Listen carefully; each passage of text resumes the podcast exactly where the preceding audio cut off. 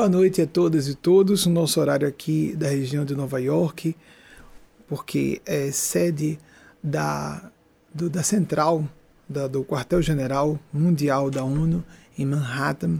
São agora 19, que mudamos o horário, 19 horas e 3 minutos, o equivalente a 23 de Brasília que os bons espíritos, ou anjos do bem, ou a divina providência, os espíritos santos de Deus, o próprio Espírito Santo de Deus, nos inspire nessa noite, não só nós que faremos uso da palavra, mas para vocês, sobre maneira que estarão ouvindo, para que façam bom proveito com as associações, com suas questões, suas problemáticas, aqueles problemas em busca na aspiração de dar um salto de consciência e encontrar resolução para essas problemáticas em que vocês estejam se sentindo inseridas, inseridos. Cabe aqui já fazer um apontamento breve à nota da jornalista sergipana Thais Bezerra, TB, um beijo no seu coração. É, já está defasada porque ela é publicada alguns dias antes e esgotou a, o limite da, da nossa sala, porque são apenas 500 pessoas e nós não temos mais, como vocês que estão acompanhando agora a nossa palestra, se inscreverem mais. Houve um esgotamento do limite da página de apenas 500 lugares. É o maior tamanho de uma página, de uma sala virtual para esses eventos. E eles nos concederam esse tamanho e nós estamos utilizando em limite máximo. Quando nós abrimos para o nosso grupo já existiam 120 pessoas de, outros, de outras organizações que já haviam se inscrito e por isso é, foi rápida a lotação da sala. Então eu lamento dizer que a informação que TB trouxe quando foi enviado para ela o material de que havia isso do tal participante que comentou, etc., estava ainda na nossa página, no topo Facebook, em português. Algumas e alguns de vocês devem ter visto isso. Havia vagas de fato, mas elas foram esgotadas. A nossa palestra, como de habitual, desculpem repetir, nosso modus operandi é de constituir a preleção de acordo com provoca provocações feitas por vocês em tempo real. Nós só utilizamos, como desde o início nosso trabalho na TV em 1994, perguntas que nos cheguem ao vivo, para manter esse sistema de espontaneidade que favorece a canalização desses seres da supraordenação, os seres que estão na faixa mental do esclarecimento e que nos leva a um contexto mais elevado de paradigmas, de filtros da realidade para que tenhamos uma perspectiva mais ampliada, mais lúcida e mais profunda do mundo em que vivemos, de quem somos e quais os propósitos para estarmos, por exemplo, na existência física quando estamos reencarnados, ou o que faremos e como faremos ao sairmos desse domínio de matéria densa de existência. Então vamos, como já existe uma equipe fazendo a triagem de perguntas enquanto eu estou aqui com vocês, e algumas pessoas já começam a enviar perguntas antes, embora não tenha acesso para manter esse clima, não é, de espontaneidade, já vou pedir a nossa primeira pergunta de hoje. Yuri Reis, Boa Vista, Roraima. Poderia comentar sobre uma perspectiva espiritual acerca do surgimento e da evolução das espécies? Yuri, é, recentemente em uma de nossas palestras, eu tenho a impressão que mais de uma, uma bem recente mesmo, eu tenho a impressão que a antepenúltima ou penúltima palestra e há mais ou menos um mês e meio, dois, é fácil você acessar em nosso canal YouTube as palestras em que eu falo mais especificamente da do, a evolução das espécies, o darwinismo, a todas as controvérsias, as principais, todas, a todas as das principais controvérsias relacionadas ao assunto, falando de epigenética, sobre desde quem no século XIX estava é, polemizando a proposta dele, quem na França, 50 anos antes, estava trazendo Lamarck, né? lembram? É, 50 anos antes da publicação de Origem das Espécies, está tudo lá, para a gente não reiterar aqui e não ficar cansativo para quem está acompanhando, eu remedo você para lá. Mas, aproveitando o surgimento da, da evolução das espécies, tem algo mais ainda que está por trás disso. Para ver uma evolução das espécies vivas, portanto, de seres vivos, tem, tem que existir seres vivos. Para que haja vida fora da matéria, os organismos vivos, temos que entender o que seja a distinção entre matéria inorgânica e matéria orgânica.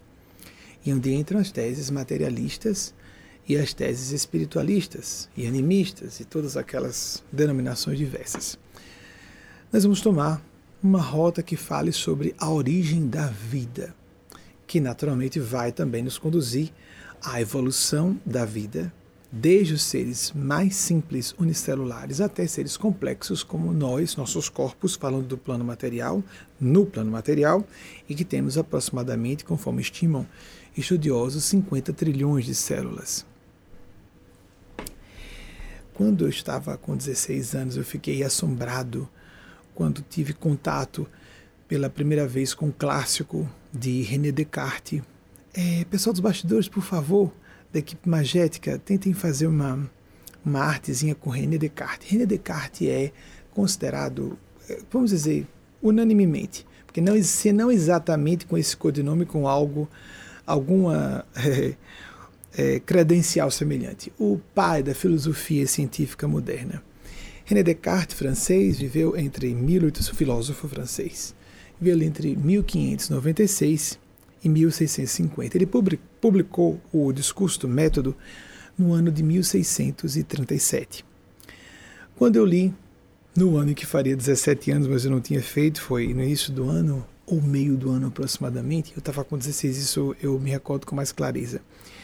Eu me assombrei com a forma estupidamente simples e estupendamente genial, concomitantemente, de apresentar a, o seu lastro de pensar, seu lastro filosófico a respeito da existência de Deus.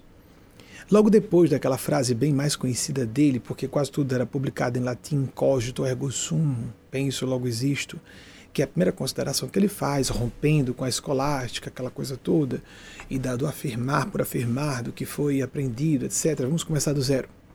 Penso, logo existo. Logo depois dessas considerações, ele passa a buscar alguma base, algum alicerce para a existência de Deus. Uma origem para a matéria, portanto, porque antes mesmo de haver distinção entre matéria ou seres imateriais, vamos considerar da perspectiva da biologia, a seres orgânicos e inorgânicos, aquele momento em que nós temos a transição entre química e biologia, não é? Ou química física para biologia e todas as ciências médicas, ou, e lá vai, todas as ciências que estudam os seres vivos. A biologia, a, a zoologia, a oceanografia, etc, etc. Vamos voltar para o ponto da origem de tudo, a matriz fundamental. René Descartes, é, na, no meu modo de ver, de maneira brilhante, disse: existe mente matematicamente perfeito, que é a esfera. Numa análise, até hoje isso é muito válido. Quando analisamos uma esfera de uma perspectiva matemática, é a esfera, esfera mesmo. Não uma esfera que se construa ou que se é, confeccione de qualquer material no mundo físico, porque nunca será perfeita. Haverá alguma imperfeição, ainda que num campo microscópico, molecular ou atômico, de acordo com é, os instrumentos, o grau de precisão dos instrumentos que utilizemos. Mas muito bem, no campo matemático, a esfera é um ente matemático perfeito. Então ele disse: se existe algum ente, algum ser, ainda que matemático, que possa se dizer perfeito, porque o é, de qualquer ponto de observação, qualquer ângulo de raciocínio que utilizemos para analisar uma esfera, achei isso de uma elegância, aquela simplicidade que é assombrosa, porque somente uma inteligência muito profunda ou muito aguda pode alcançar.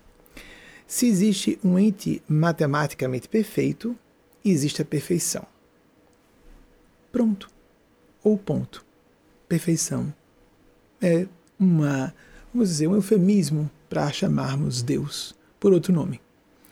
O absoluto, o inefável, o incognoscível. Filósofos gregos falaram ao seu modo, alguns filósofos alemães também.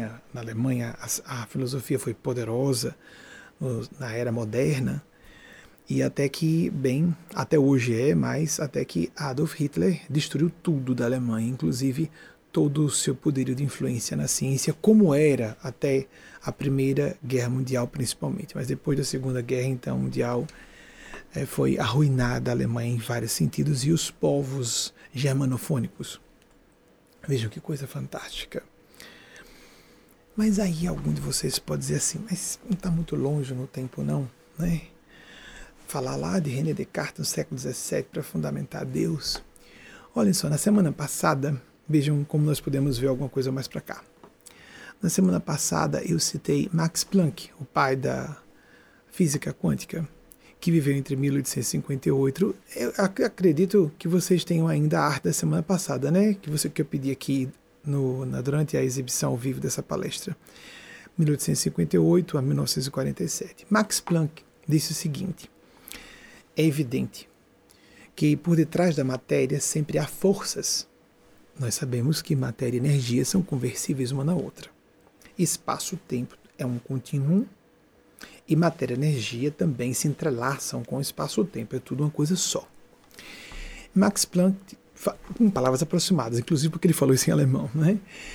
viveu, trabalhou a vida inteira na Alemanha. Inclusive, foi uma, o responsável último, muito respeitado no meio científico mundial e na Alemanha também, por não haver uma debandada de cientistas mais do que aconteceu antes de a Segunda Guerra Mundial eclodir. Ele ficou com a intenção de frear o projeto da arma nuclear de Hitler. Já, já pensaram o que seria do mundo se Adolf Hitler e seus asseclas tivessem acesso à tecnologia bélico-nuclear antes dos norte-americanos e os aliados com os norte-americanos, norte-americanas? Pois bem, Max Planck teve essa intenção, ele chamava de o caos, quando o caos passar. Muito bem, mas sobre esse assunto. Max Planck disse o seguinte sobre essas a matéria. A matéria visivelmente toda matéria visivelmente é conduzida por forças. Na verdade, a matéria é constituída de forças, de energia, energia condensada. E essas forças claramente são conduzidas, em palavras aproximadas, por uma mente, ele botou com inicial maiúscula, uma forma de chamar Deus. René Descartes chamou de perfeição, Max Planck chamou de mente com inicial maiúscula. Uma mente consciente, inteligente. E essa mente, voltou a colocar inicial maiúscula, é claramente a matriz da realidade. Então isso nos faz reportar, nos reportar a, ao clássico do cinema que virou história do cinema, a Matrix, né? Então, ó, oh, Matrix, fantástico, que então entendemos tudo, a partir dali ficou tudo diferente. Sim, foi revolucionário ser levado ao cinema pelo grande público. Mas essas ideias não são propriamente originais. Foi original a, o modo de ser apresentado, sem dúvida. Eles são uh, as irmãs Wachowski, acho que é essa a pronúncia, foram brilhantes. São duas irmãs trans para trazer a linguagem de cinema. Mas as ideias mesmo já existiam antes. Então, Max Planck falou dessa matriz. Quando eu assisti, eu assisti na época, em 99, no, no, lançamento internacional em salas de projeção, ainda não havia chegado.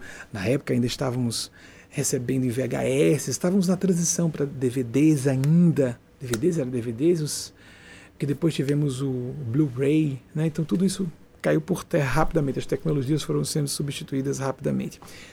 Em sala de cinema, eu fiquei assombrado como eles conseguiram colocar isso. Maia, a grande ilusão para os budistas, hinduístas, eles colocaram isso. E ao mesmo tempo falava-se claramente o tal da personagem central Neil é uma forma de se colocar o cristianismo em sua melhor expressão também. Uma série de sínteses. Os fãs da série, com toda razão para serem fãs, podem desdobrar esse assunto muito melhor do que eu. Reconheço as, as ideias originais que deram motivo à originalíssima adaptação para o cinema e síntese de ideias importantes com linguagem e para linguagem gosto populares no mundo inteiro. Isso realmente foi extraordinário da série Matrix. Então, lá estava falando sobre Matrix. Ainda durante a encarnação de Max Planck, dois físicos, dois físicos é, britânicos. O curioso é que eles afirmaram isso em 1930, pelo que eu tenho notícia. Eu não sei se foi uh, num congresso que estavam juntos ou se foi num periódico e eles falaram quase que concomitantemente, porque a notícia que eu tenho que foi no ano de 1930. Os dois falaram que eu vou falar em 1930. É, o primeiro desses físicos, por favor, preste atenção para prepararem, por favor, uma artezinha para gente. Que bom isso, né? Na hora a gente pesquisa na internet, que inclusive as datas eu posso trocar alguma coisa e aí a gente já checa logo. Um deles foi, vejam, fomos lá para trás para René Descartes. Voltamos, fomos para a virada do século XIX para o século XX, para a física quântica, é o que há de melhor ao lado das supercordas. A teoria das supercordas ou do, e também do campo das supercordas, que é uma área, uma sub, subespecialidade da teoria das, das supercordas, seriam as visões mais extraordinárias, mais singulares eh, na busca, no caso das supercordas, da teoria de tudo, que ainda não está claramente eh, atestada, mesmo porque houve um período de controvérsias e ainda está havendo de questionamento à validade da teoria das supercordas, porque modelos matemáticos foram deduzidos a partir de modelos matemáticos e a verificação está cada vez mais difícil de maneira experimental das propostas da teoria das supercordas ou das cordas. Já a física quântica não. A física quântica é exaustivamente observada em várias das suas propugnações e elas são observadas nos aceleradores. Várias dessas suas hipóteses foram confirmadas como reais em aceleradores de subpartículas, etc., etc., como, uh, de um modo geral, as pessoas relativamente informadas estão atualizadas sobre isso e um deles foi Sir James Dean. Se não estiver enganado, ele viveu entre 1877 e 1946. Sir James Dean disse o seguinte: a, a tendência, não, não, exatamente nessas palavras, inclusive porque ele falou em inglês, mas eu quero dizer que eu não estou reproduzindo com muita literalidade, eu estou usando a minha memória, não é? Mas a tendência, ou a corrente do momento, a, a tendência, isso, a física quântica tinha acabado de se estabelecer bem, isso eu falei acho que na semana passada, que por volta de 25, 1925, a metade dos anos 1920, a física quântica estava bem estabelecida.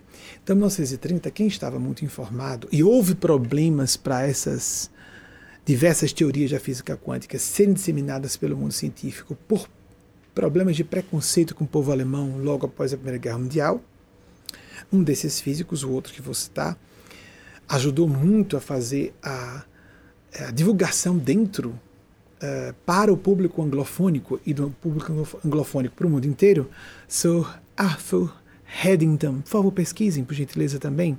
James, Jean e Arthur Haddington, os dois Sir, com o título de Sir.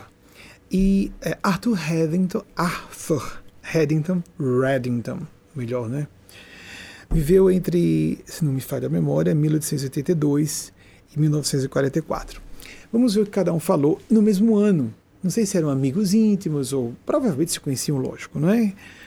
Mas vejam que primeiro disse, como eu citei, primeiro James Dean. Ele comentou que a tendência, o fluxo, a, a inclinação, a corrente da época, de acordo com as descobertas da física quântica, inclinava-nos a ver o mundo e a realidade muito mais como um pensamento do que como uma máquina. Tudo tendia a, a uma abordagem não mecânica, a, uma, a um prisma não mecânico da realidade, sim, o que mais tarde foi dito, agora já no final do século XX, portanto, aproximadamente 50, 40 anos, começou-se a perceber com alguma imprecisão nessas datas, porque aí, quando isso se fixou, fica, vai haver controvérsia de novo. Para o paradigma dos organismos. E também que se tem na semana passada, é Fritjof Capra, um dos grandes proponentes disso, de que nós devemos olhar o mundo de uma forma é, como uma teia da vida, esse é um dos clássicos dele. É, gosto muito de Fritjof Capra nascido em 39, também já citei semana passada, precisa botar de novo. Mas Max Planck eu gostaria que colocassem. E agora vamos para Arthur Haddington. Ele que era um físico teórico, embora que eu saiba também, trabalhava com a parte prática, mas ele disse, é difícil para físicos, vocês sabem que existe a física teórica e a prática, né? alguns se especializam na física teórica. O das supercordas que eu sei semana passada, um desses grandes trabalha exatamente na teórica. Então, Arthur Haddington disse que é, é difícil para um físico prático entender que a, o substrato fundamental da realidade é mental. Mental. Aí, quando ele fala mental, lembra Max Planck, a mente. Aquela mente consciente, inteligente, que é a matriz da realidade. Vejam, inteligente consciente tem um propósito. Um propósito muito superior à nossa capacidade de cognição. Nós apenas reconhecemos que existe. Nós não podemos entender essa mente inicial maiúscula. Perfeição, como falou Descartes. Mundo das ideias, como falou Platão. O inefável, incognoscível, Deus. Como nós queremos chamar isso aí? O mundo da transcendentalidade, Nirvana. Narodi. Como nós queremos denominar? Parece que é questão de terminologia, de nomenclatura, é, de todo o coração e de mente, né? tentando ser de boa vontade e bom senso. A questão da nomenclatura é completamente secundária. Nós temos que nos fixar ou focar a mente, fixar para, dar a ideia de fecharmos a mente, focar a mente, abrir o foco para as ideias que de alguma maneira representam o que nós podemos compreender da realidade, porque a realidade última das coisas é inalcançável para nossa inteligência limitada humana. Vamos melhorando com o correr das gerações essa apreensão da realidade.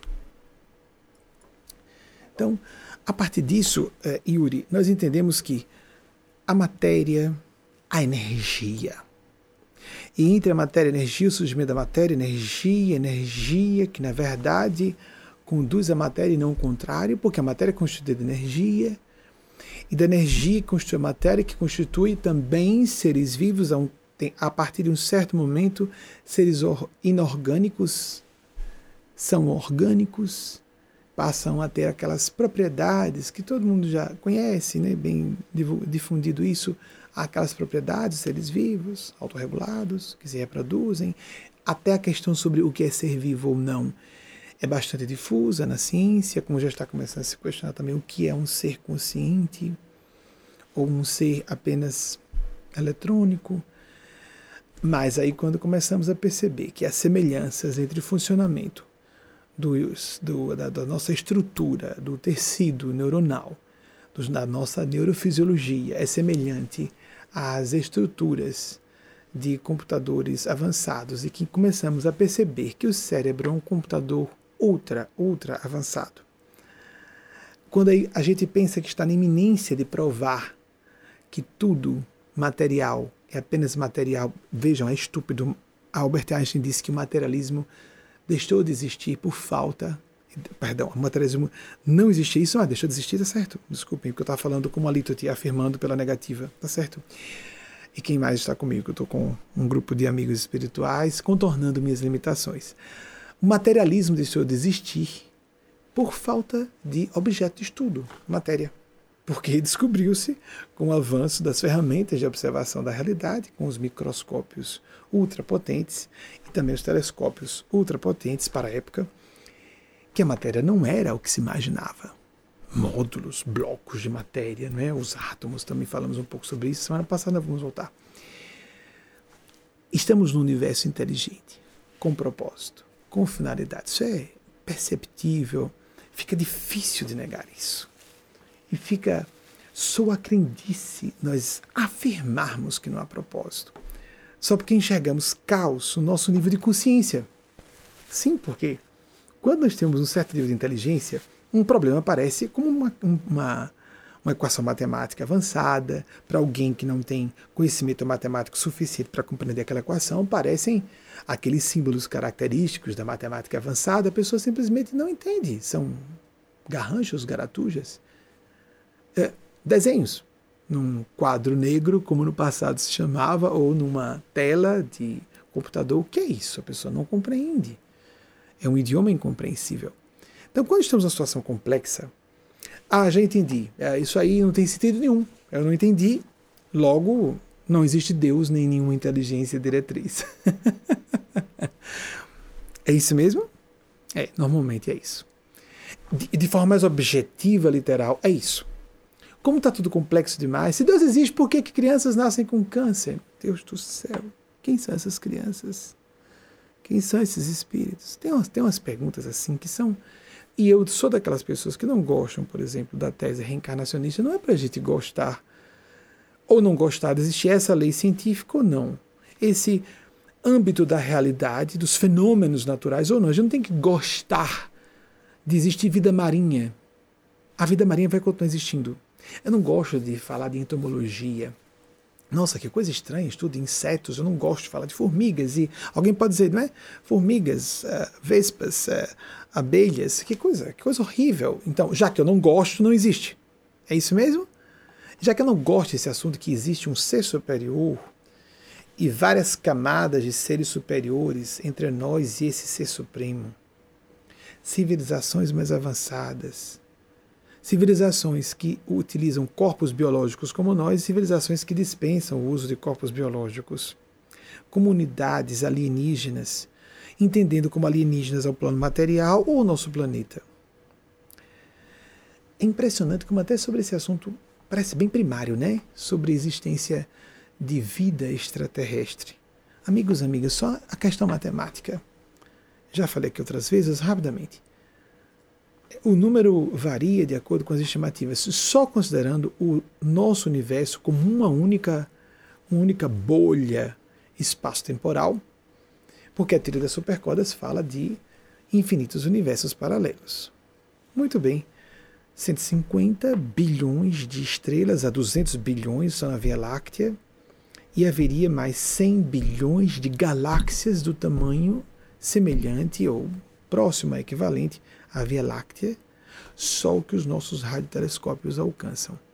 Como é que alguém pode presumir que só nessa poeirinha insignificante, essa poeirinha cósmica insignificante que é o nosso planeta, só que existe vida inteligente?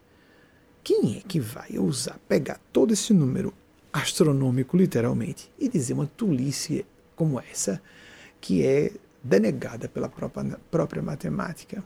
Então, quer as pessoas gostem ou não, existem civilizações mais avançadas que a nossa. Quer as pessoas creiam ou não, com toda a propaganda para é, menoscabar, ridicularizar fenômenos espirituais mediúnicos, porque muita gente diz assim, ah, se falar de alienígenas e civilizações extraterrestres, eu aceito, mas fenômenos mediúnicos não. Fenômeno de imortalidade da alma também não. E fica aquela coisa de gosto. Eu, particularmente, gosto muito dos estudos e experiências de quase morte. Gosto pessoal. Outras pessoas gostam de fazer pesquisas sobre reencarnação e há relatórios acachapantemente, com, permitam fazer um pouco de neologismo, é, comprobatórios do fenômeno da reencarnação.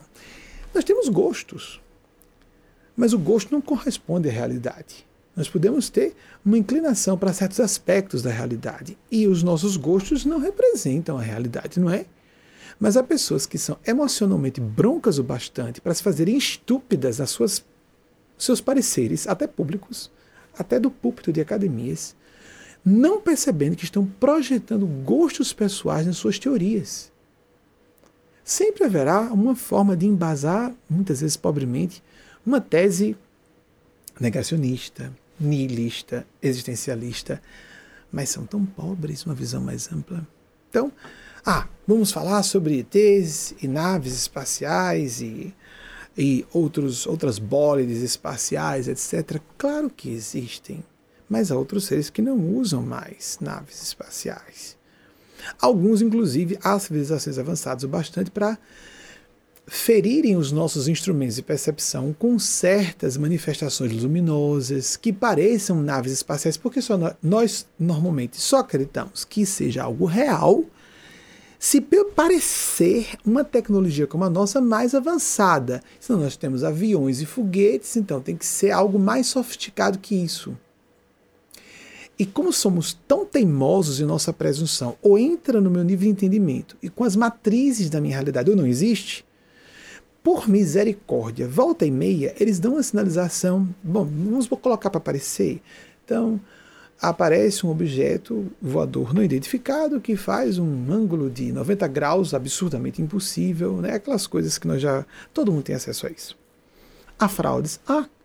Mas há fenômenos inequivocamente reais os, as, civilizações, as civilizações superiores estiveram conosco num passado remoto. A arqueologia tem evidências sobejas disso e há contatos atuais, sem dúvida alguma. Aí alguém às vezes gargalha de sua poltrona, né? cada vez menos pessoas, porque a pessoa tem que ignorar muita informação, tem que passar de ignorante diante de pessoas mais informadas. A pessoa gargalha e se escarrapacha em sua poltrona. Se existem os ETs, por que eles não se manifestaram ainda de forma mais clara? Vamos cantar, trazer o hino nacional. Vamos, vamos chamar uma professora de jardim de infância para ensinar uma, uma musiquinha mais simples. Amigos, amigas, vamos para cá, vamos para cá, vamos para cá. Civilizações superiores são civilizações superiores, mais desenvolvidas não só tecnologicamente. Porque se elas só fossem mais desenvolvidas tecnologicamente, e não moralmente, elas teriam se destruído, passando por níveis tecnológicos bélico-nucleares, por exemplo, semelhantes ao que temos hoje.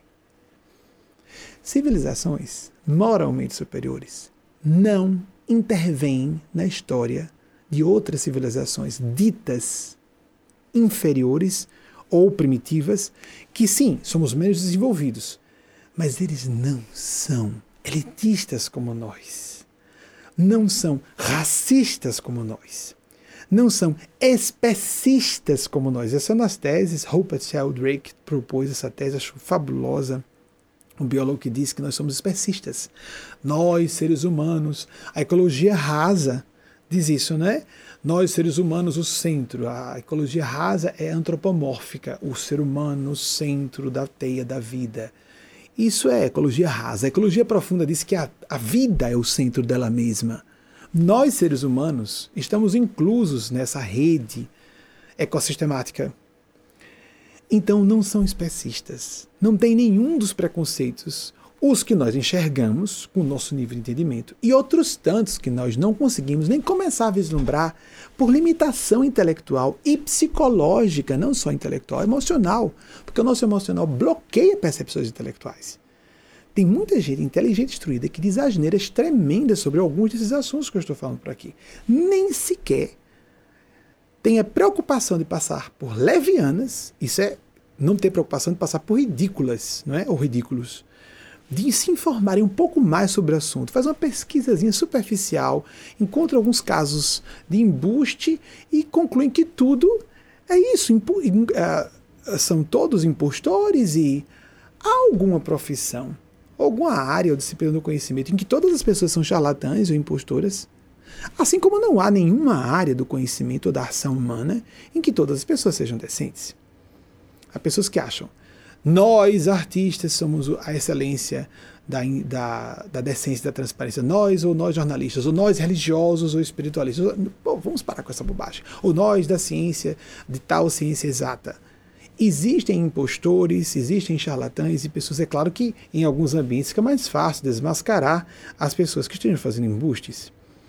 Mas em outras áreas, o contrário. Como nós vemos, lamentavelmente, os pontos de poder, não é? naturalmente, os psicopatas e sociopatas são atraídos para posições de poder. Mas isso não é o assunto de hoje. Nós estamos sendo, Yuri e todas e todos que nos ouvem, eu sei que a maior parte fica muito gratificada, confortada com isso. Nós estamos sendo observados continuamente. Ponto. Por exemplo, não se conseguiu fazer experimento no espaço sideral, assim próximo, bem próximo à, à, à nossa superfície terrena, ali só um pouquinho adiante na estratosfera, ali um pouquinho. Nenhum experimento nuclear. Toda vez que se tentou fazer isso, misteriosamente, as ogivas nucleares eram eliminadas. Sumiu do mapa. Mesmo, mesmo. Não. Foi, foram feitos no oceano. Fomos alertados depois da, da explosão das duas trágicas é, bombas de Hiroshima e Nagasaki, respectivamente em 6 e 9 de agosto de 1945, os fenômenos de OVNIs começaram a se intensificar e se multiplicar assombrosamente. E quando um presidente norte-americano resolveu se posicionar de forma bastante hostil em relação a isso, no início dos anos 50, Truman, houve um avistamento em massa de OVNIs, como que silenciando e ameaçando os poderes terrenos constituídos. Oh, vocês não são donos de tudo. Nós não somos donos da vida. Nós fazemos parte da grande rede da vida, mas nós não somos proprietários da vida como nós temos ilusões, não é? A gente vai lá, risca que é o território desse país, a gente pega um, um mapa mundi, tem umas, umas fronteiras, não é? A pessoa compra um terreno, aí tem lá a escritura dizendo quantos, quantos quilômetros quadrados ou metros quadrados, como se quer dizer, aqui é meu, não é? E eh, criamos documentos e todo um Estado de Direito que precisamos ter para conviver, organizar a vida em sociedade socioeconômica e politicamente falando, em todos os sentidos. Mas, em última análise, tudo isso é ficcional, ou pelo menos criado. É, é uma abstração. Se a gente vê, como todo mundo conhece, fotos da Terra de cima, cadê as fronteiras entre países? Não existem. Não existem as fronteiras. Nós temos outras fronteiras piores, dos idiomas, das culturas, da inteligência, da consciência, da faixa de sentimentos em que estamos. Isso sim é delicado. Isso sim é perigoso. Isso nos põe à beira do abismo, como nós estamos. Vamos ser salvos, porque já estamos sendo salvos. Vou repetir. Você que está angustiado, angustiado. Se você gosta de uma religião, vem para cá, vem para cá. Se você gosta de uma religião tradicional, se você está num certo meio, num seio religioso, por exemplo, da sua criação, da sua família, da escola, o que seja, está satisfeita, satisfeita. Continue. Faça a sua própria prática de oração, de meditação. Mas se você está se sentindo perdida, perdido, mergulhando numa obscuridade pavorosa, de confusão, de incerteza, de falta de propósito, entenda que tudo isso é bem ilusório. Nós estamos sendo observados e somos assistidos, assistidas de uma maneira que não interferem esses seres no nosso livre-arbítrio, geminado como um binômio, aqui já foi dito algumas vezes, por nossa principiologia, nossa escola de pensamento espiritual cristão, segundo esses seres que eu represento, um binômio, livre-arbítrio e discernimento. Eles são sutilíssimos na forma de transmitir informações. A gente está muito acostumado a ver energia só como força, como potência, como tração, não é? A própria energia nuclear que falamos há pouco, a energia elétrica em grande voltagem e intensidade, amperagem, por exemplo, uma locomotiva que seja movida a eletricidade, um navio ou um submarino movido a energia nuclear, etc, etc, que é uma forma de produção de eletricidade, etc mas existem outras formas. A energia também se manifesta como canal de informação. Nós já fizemos, é, utilizamos essa metáfora inúmeras vezes, é, que não é bem uma metáfora, mas uma analogia. Um transatlântico, a casa de máquinas desse transatlântico, com aquela, digamos que sejam, seja uma máquina, é, seja uma casa de máquinas movida a energia nuclear. Né? Então, a energia com muita autossuficiência, etc., por longas distâncias, às vezes por um período de tempo gigante sem precisar de abastecimento, por isso há submarinos movidos a energia nuclear, etc. Então, ali, aquela, imaginemos o que seja o fio de escapado uh, da, dos postes da, de eletrificação na, na via pública, na rua que passa em frente à sua residência. Um fio escapado ali, sim, uh, isso pode carbonizar uma pessoa instantaneamente. Ai, a energia como força, a gente vê assim. Mas é quando pensamos na energia no transatlântico, que é orientado por um sistema de GPS ou GPS. É uma emissão elétrica, uma captação eletromagnética sutilíssima. Ninguém sente com a pele. Onde você está agora, fisicamente, existem ondas de Wi-Fi, Bluetooth, ondas hertzianas de rádio e televisão. Cadê isso aí? E essa energia transmite informações esses seres, se existe isso aqui na nossa realidade, vejam, é fácil, nós fazemos analogias com a nossa realidade tecnológica de hoje. Imaginemos que esses seres, muito mais avançados, não em algumas décadas ou séculos, mas milênios, alguns podem estar há milhões de anos à frente de nós. O que, em termos de existência só do nosso universo conhecido, é muito pouco. Uma civilização está alguns milhares, só milhares, se o Big Bang teria acontecido 13, 12, 14 bilhões de anos atrás. Aí tem uma civilização que está só, imaginem só, só um milhão de anos à nossa frente.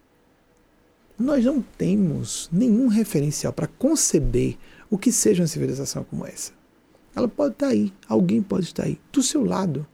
Claro que você não vai ver. A gente coloca a gente coloca animais em laboratório, pesquisa, eles nem sabem que estão sendo observados. Foi visto como extraordinário recentemente uma pesquisa que uh, uma certa espécie de polvo, se não me engano, é do Pacífico, deu sinais para os pesquisadores que estava consciente de que estava num laboratório, querendo dizer que tinha sido tirado de um ambiente e que aquelas pessoas que o observavam, ele tinha noção de que havia pessoas ali, que aquelas pessoas que observavam o haviam, os haviam, aqueles povos, retirado do seu habitat. Isso foi considerado e é realmente extraordinário em termos de organismos invertebrados. O nível de inteligência é considerado avançadíssimo. Tem um desses, desses uh, dessas espécies, desculpem, eu não sou especialista no assunto, mas é fácil encontrar na internet, que tem nove cérebros, um central e oito outros cérebros cada um para um tentáculo, e esses cérebros se comunicam entre si sem necessariamente passar pelo central. Vocês imaginem só. Eu não sei porque eu achei um pouco parecido comigo, porque quando outras mentes vão conversar comigo, enquanto eu estou fazendo uma palestra como essa, eu me sinto assim. Eles estão conversando entre si e vão falando por meio intermédio. A maior parte eu acompanho muita coisa, eu fico observando para só filtrar o vernáculo, para ver se estou uh, traduzindo didaticamente o que está sendo dito e muita coisa não dá para explicar de forma melhor. Então, é, essa questão da autoconsciência, você já viu no bichinho, tem muito isso na internet, os vídeos, não é? Coloca-se um gatinho dentro do espelho, ele, ele não tem a consciência de eu sou esse, essa imagem que vejo refletida no espelho. Agora imaginemos seres muito mais avançados que nós. Seres muito mais avançados que nós. Existem. Ponto. Algumas pessoas temam. Ah, mas que tem isso? É, se existissem, já teriam se comunicado comigo. Olha, se um espírito existir, se a espiritualidade existir, eu quero que. Aí a pessoa ia para Chico Xavier, né? para mim, o maior fenômeno mediúnico da história da humanidade, um dos maiores. Em termos mediúnicos, Moisés, Chico Xavier, em termos de mediunidade, sem dúvida. Aí a pessoa chegava lá, bem, se Chico for médio mesmo, eu vou receber uma mensagem, porque euzinho tão importante, né? A gente imagina que a nossa autoimagem, o que nós consideramos sobre nós, a importância que atribuímos à nossa pessoa, corresponde ao valor que esses seres superiores dão a nós. Há poucos anos, um espírito do, amigo do nosso grupo, não, não sei como seria para ajudar vocês na pesquisa, está no nosso site essa mensagem. Criou a analogia de uma criança, uma criancinha mesmo, bem daquelas impertinentes, às vezes isso é sinal de inteligência, sem dúvida, como uma criança de 7, 8, 9 anos, que de repente invadisse uma instalação de, uh, por exemplo, a NASA. Né? E no momento em que um grande professor está ensinando é, matemática avançada para o campo específico de propulsão de foguetes, o que foi, botar aquelas equações num quadro, ou num centro de pesquisa, como MIT aqui, o o Instituto de Tecnologia de Massachusetts. Vamos imaginar isso. Entra uma criança ali e avança para uma dessas salas de aula, olha para aquelas equações de matemática ou física com matemática no quadro e, e diz: Eu não acredito nisso aí, não. Não acredito. E olha essa história de uh, que tem satélites aí pendurados, sem nada segurar esses satélites em órbita da Terra. Eu não acredito, não. Não acredito, não. Não existe nada disso, não. Eu não acredito. Eu não sou bobo. Não Não estou entendendo nada que está escrito aí. Qual vocês acham que seria a reação de um grande professor, de um grande acadêmico, se uma criança avança para uma sala de aula em, Stanford, em Harvard? Como é que vai ser tratada? O professor vai rir, a sala de, a sala de, aula, a sala de aula vai rir, aqueles alunos que estão fazendo um pós-doc em física e matemática, todo mundo gargalha gostosamente. De quem é filho? Como foi que essa criança parou aqui? E então ele provavelmente vai chamar alguém que leve aquela criança, que providencie localizar os pais, os responsáveis por aquela criança e não vai responder nada a essa criança. Dá para entender isso?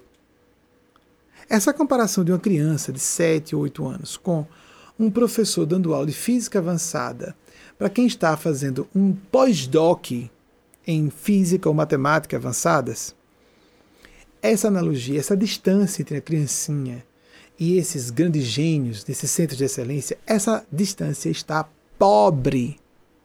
É uma analogia paupérrima para a distância que pode haver entre nós e os nossos maiores gênios e a inteligência inferior dessas civilizações mais avançadas.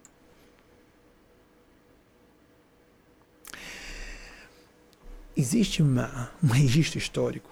Há fortes evidências de que esse registro é autêntico e bate com as postulações da física quântica. A física quântica deixa muito claro que nós só percebemos aquilo que. De, interessante que a psicologia profunda diz isso, a física também. Nós só percebemos aquilo que temos matrizes para perceber. Então, há registros de que nativos das Américas, quando os colonizadores espanhóis e portugueses se aproximavam das costas das Américas, xamãs, que eram as pessoas mais sensíveis, mais conectadas com a realidade mais ampla, começaram a perceber alguma coisa estranha no oceano e ninguém mais via.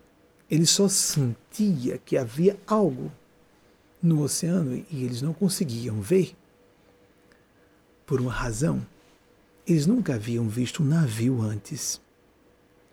Aquelas caravelas primitivas, né? com velas e tal. Pois é, mas eles nunca tinham visto aquilo. E o que não é visto, no, o que não é conhecido com a matriz conceitual, normalmente não é visto. Ou é visto de forma truncada, de acordo com essa, as matrizes de conhecimento do observador ou da observadora. E aos poucos ele começou a perceber que algo se aproximava e avisou a população e ninguém via, a não ser aquele xamã Alguém vai dizer, ah, mas aí, como a gente vai ter certeza que isso aconteceu? Há boas evidências de que isso tenha acontecido. Então, vamos para as seguradoras? Seguradoras. Você sabe que esse pessoal, vocês acham que seguradoras brincam com os milhões de dólares relacionados aos seguros que elas têm que cobrir? Eles não brincam com isso. Vocês acham que essas grandes empresas com grandes matemáticos na área de finanças brincam com isso? Pois é, o que eu falo agora foi descoberto por seguradoras, porque interessava a elas entender o que era isso. Começou -se a descobrir. Você se lembra daqueles retões, aquelas rodovias lineares muito longas atravessando os desertos, norte, desertos norte-americanos? Já viram em filmes, etc. Muito bem. Começou-se a perceber que é, um evento que era para ser extremamente raro e é raro, mas proporcionalmente a raridade desse fenômeno estava acontecendo com frequência. Vejam só que loucura era esse fenômeno. Vamos para cá, gente. Olhem só. Visualizem isso. Um, um, aqui acontece muito de pessoas que têm gosto por é, aviões e tem seu avião particular e, e pegam o brevet. O, é isso, brevet? Isso mesmo? Ou a autorização para pilotar seu próprio avião. Isso aqui é muito comum. Então, esses pequenos aviões às vezes sofrem uma pane e acontecia aqui ou ali, muito raramente, da necessidade de um pouso de emergência. E esses pilotos, vamos dizer pilotas também, desculpem, estou permitindo flexionar para a feminilidade porque deveria, né? Então, esses pilotos, ah, vou, vou pousar aqui na rodovia, vou ter cuidado de ficar só numa rodovias com pouco movimento. Então, se alguém vier de um lado ou do outro da rodovia, vai contornar o avião, vou ficar só de um lado, depois de pousar o avião, deixo o avião pousado de um lado, deixando uma das vias livres, aquelas rodovias com duplo sentido. Por quê? Como há muito pouco movimento e são retões muito longos, não é? A pessoa vê a distância, que tem um avião ali, então ela contorna. Amigos, amigas, estava acontecendo para chamar a atenção das seguradoras. De com frequência, pessoas colidirem assim, frontalmente com o um avião. E sabe como elas colidem? Vindo daquele retão. E sabe que como é que elas colidiam? Sem saber que tinham colidido com alguma coisa. Simplesmente percebiam que haviam colidido, saíam espavoridas do carro. O que foi que aconteceu? Quem estava em condições de estar consciente, e aí descobriam, com grande estupefação, com muito pasmo: Meu Deus, eu bati num avião. E as pesquisadoras, as seguradoras foram pesquisar o que é isso. Peraí, me diga uma coisa. Vem cá, vem cá. Como foi que você vindo nessa reta, com essa distância toda, para você, mesmo que olhasse para operar algum eh, instrumento no painel do carro, se distraiu, espirrou, olhou para cima, deu uma pescada de sono, não dava tempo, por mais que você se distraísse, não era possível você não ter tempo de ver que havia um avião pousado na rodovia. Sabem qual foi a resposta recorrente das pessoas que colidiram com esses aviões? Eu não vi, porque era impossível haver um avião na rodovia.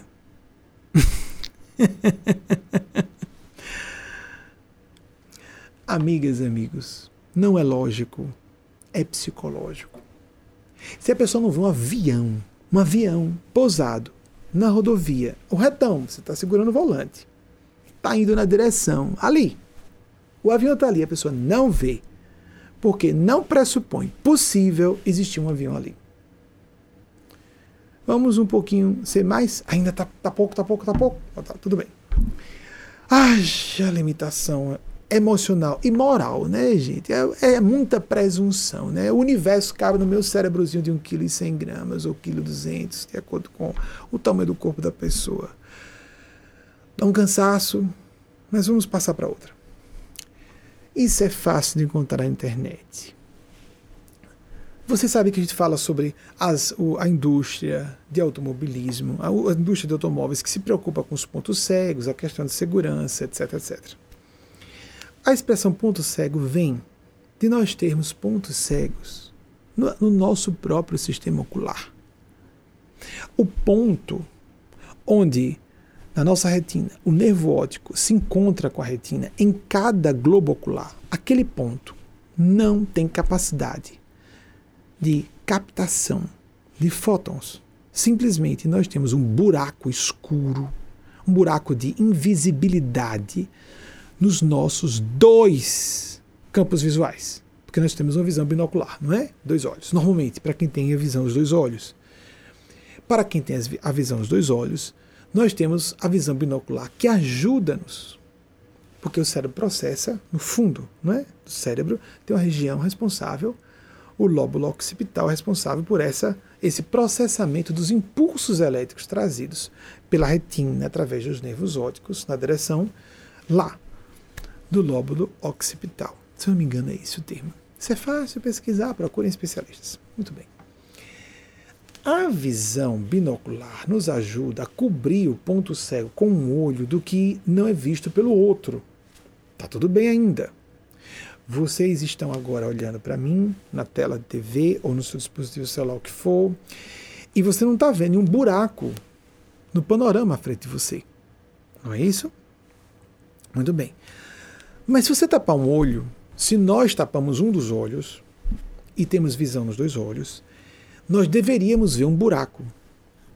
E nós simplesmente não vemos. E por que não vemos? Isso é ciência crua e nua. É uma experiência que você pode fazer. Pesquise na internet. Vídeos e testes que ajudem você lá a perceber a ilusão, a enganação, a mentira que o nosso cérebro produz para nos iludir continuamente de que não existem em nenhum dos dois olhos pontos cegos. O cérebro cobre, maquia o buraco para nós não percebermos o ponto cego. Porque quando tapamos um dos olhos, necessariamente, se fôssemos bem lógicos na percepção, se eu não vejo, não acredito, deixa de ser louco e burro, ou louca e burra. Não digam a geneira dessa. Não acredito logo não existe. Ah, que bobagem essa história de reencarnação. Bobagem, comunicação no mundo espiritual. Ou então existem, existirem ETs. Tá bom, não, cuidado, tem gente mais instruída que você, tá rindo de você por trás. Ou então, não é uma pessoa inteligente, não instruída, é meio louquinha. Porque é tão soberba, tão presunçosa, que ela acha que, por exemplo, a civilização superior deveria contactá-la antes. Eu nunca vi, um disco voador logo não existe. é mesmo, amiga, é mesmo, amigo. Mas como você deve ser tão importante para civilizações superiores quererem contactar você, né? Deve ser isso.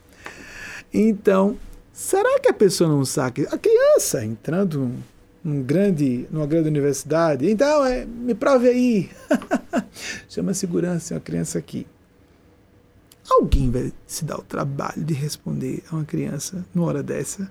Ou o professor vai rapidamente mesmo que bem-humorado, mesmo que carinhoso, tirar o intruso da sala de aula para não atrapalhar o que ele está fazendo, está dando aula, ponto. Não é falta de sensibilidade, não, é foco. Ele não está preocupado em provar que existe aqueles modelos matemáticos são reais, ele não está nem um pouco preocupado em provar para uma criança que existem satélites em órbita da Terra. Ele não está preocupado em dizer que existe propulsão de foguetes ou o que for, porque a criança disse que não existe. Ele ri e chama a segurança para tirar a criança dali. Não por cinismo, desdém, é por propósito. É, ele é um, um, um senhor septuagenário falando para é, jovens intelectuais ou maduros intelectuais da casa de 30, 40, 50, ninguém vai perder tempo. Algumas pessoas podem ficar bem impacientes e irritadas. Quem foi esse louco? A louca que deixou um filho entrar aqui. Como foi que o sistema de segurança vazou, deixou que uma criança entrasse? As pessoas ficam normalmente na Terra irritadas com essa situação. Civilizações superiores não se irritam, ficam preocupadas, porque não invadem nosso livre-arbítrio. Nosso cérebro mente para nós o tempo todo. Porque o que nós vemos aqui é construído no fundo do nosso cérebro. Ninguém sabe a rigor mesmo. O que é que nós estamos vendo? Tudo aqui são padrões. Aí falamos um pouco de padrões de interferência semana passada, né? São padrões de interferência. Padrões de interferência, ondas de probabilidades de existência de fenômenos. Assim mesmo. São borrões matemáticos nos cercando, borrões elétricos. O nosso cérebro, nossos olhos captam, passam para o cérebro, que tem uma área que interessante que a mais resistente área a degradar-se quando uma pessoa sofre uma degradação cerebral, por senilidade ou por uma doença que seja, a região das mais resistentes, se não a mais resistente, é essa região do cérebro. Aí fala-se que o uso é contínuo. Por causa do continuado uso, ela fica, ela é mais resistente à degradação. E porque é um trabalho bem complexo nos iludir que ali tem uma forma, ali tem uma cor, e aquela forma está em movimento, e aquela cor está em movimento, etc, etc, etc. E a luz está menor, e... porque tudo está na ilusão dos fótons que são refletidos e vêm para nossas retinas, captados por nossas retinas, transmitidos para o fundo dos olhos e várias camadas de filtros de realidade. Nós ficamos aí perdidos a ver navios, o que realmente, já para brincar com o ditado popular, sobre para brincar com a história dos xamãs que não viam, que tinham dificuldade de ver a, ver a caravela porque o resto da tribo simplesmente não via nada. Até que depois que ele conseguia ver, chamava o resto da tribo e as pessoas começavam, por acreditar nele, começavam a ver. Mas primeiro precisavam crer para depois ver e não o contrário. Einstein disse isso. Primeiro você tem que crer para depois ver. Exagero? Nos anos 1920 foi uma coqueluche que deixou a comunidade científica empolvorosa. Foi aí que veio o Niels Bohr falar daquele princípio que citei na semana passada, a complementaridade onda-partícula.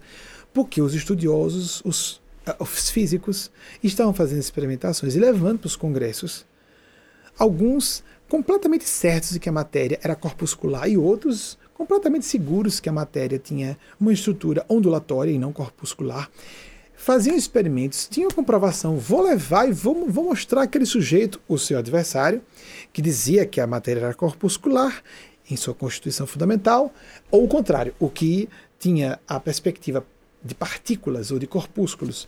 Dizia, agora eu vou mostrar aquele com aquela tese maluca de que a matéria, que a, a estrutura básica da matéria ondulatória, maluco, ondas, ah, coisa invisível, deve acreditar em espíritos, né? Pois bem, chegavam essas duas comunidades de físicos e ambos viam que havia provas para as duas teses matemáticas. Mais do que isso, provadas experimentalmente, apareciam nos exames experimentais, os testes físicos. Aquilo que eles esperavam ver aparecia. Ficou testificado por experimentação científica que o observador altera a realidade observada. Ponto. Isso é física não é opinião. Isso foi verificado. Pelo contrário, é o assunto da opinião interferir na realidade material. Veja, estamos falando que deveria ser o mais seguro e objetivo de tudo. Estou pegando, logo existe. Não, não existe. São seus sentidos, são os nossos sentidos que estão construindo, né, dando ideia, nos enganando para nós sobrevivermos. E há discussões tão bobas a respeito de tá claro, tá provado. O que que tá provado? Que Deus não existe. Eu já vi gente dizendo assim: "Ah, eu li a Bíblia e fico confuso. Oh, meu Deus do céu. Oh, meu filho vai estudar mais um pouquinho, vai ser mais profundo." Textos antigos precisam de interpretação, querido ou querida. Aí porque algumas pessoas também no fanatismo religioso, no dogmatismo raso e superficial, dizem: essa pessoa só é ateia porque não lê a Bíblia. Não, querido, querida. Para ter sensibilidade ler a Bíblia, só isso é suficiente para você. Você tem um perfil psicológico específico, um grau de instrução específico, um grau de inteligência específico que lhe permitem isso. Se é a menos ou a mais alguma coisa, não me interessa qualificar, apenas você tem uma estrutura de ser diferente da outra pessoa. A outra vai observar de maneira bastante crítica. E eis a questão. Se alguém tiver uma abordagem muito crítica, mas crítica da forma profunda e correta, ela vai chegar às mesmas conclusões de que uma pessoa, de a que uma pessoa muito simples, mas que foi sábia em sua simplicidade, também inferiu.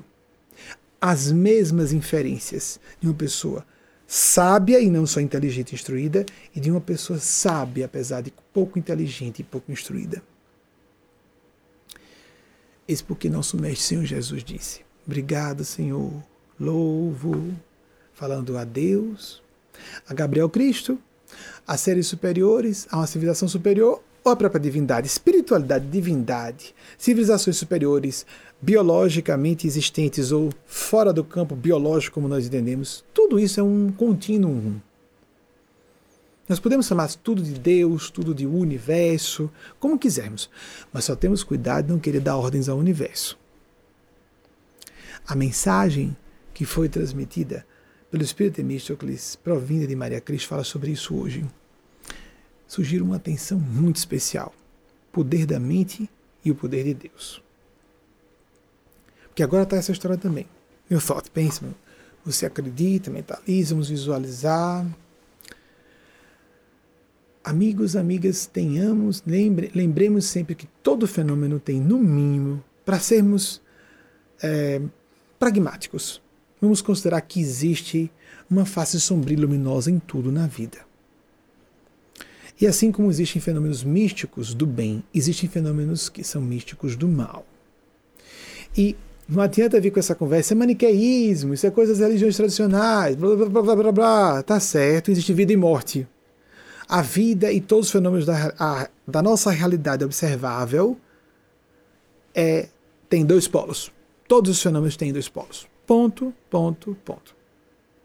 E assim como há fenômenos místicos que levam à transcendência e realização, há fenômenos que são chamados de magia tenebrosa. Não usemos a palavra magia negra ou racismo. A magia tenebrosa, obscura, que conduz a pessoa a um buraco negro de infelicidade e desespero e de desgraças em medidas inqualificáveis. Mesmo, por favor, me ouçam como uma pessoa que estuda o assunto há muito tempo. O mal existe. O mal existe. Essa teoria perigosa de que o mal é a mera ausência do bem, e Jung discutiu isso no campo de psicologia profunda com um acerto fenomenal, pasmo com o horror da Segunda Guerra Mundial. Assim como Freud teve que largar a sua fixação neurótica, para usar a expressão dele. Neurótica, na libido, tudo é sexo, tudo é sexo, tudo é sexo. Claro que libido era mais amplo que isso, mas quando perdeu sua filha preferida com a gripe espanhola, ele descobriu, porque chegou na casa dele, né? Deve existir outro impulso, além da libido. Ah, a pulsão de morte, tânatos ou tanatos.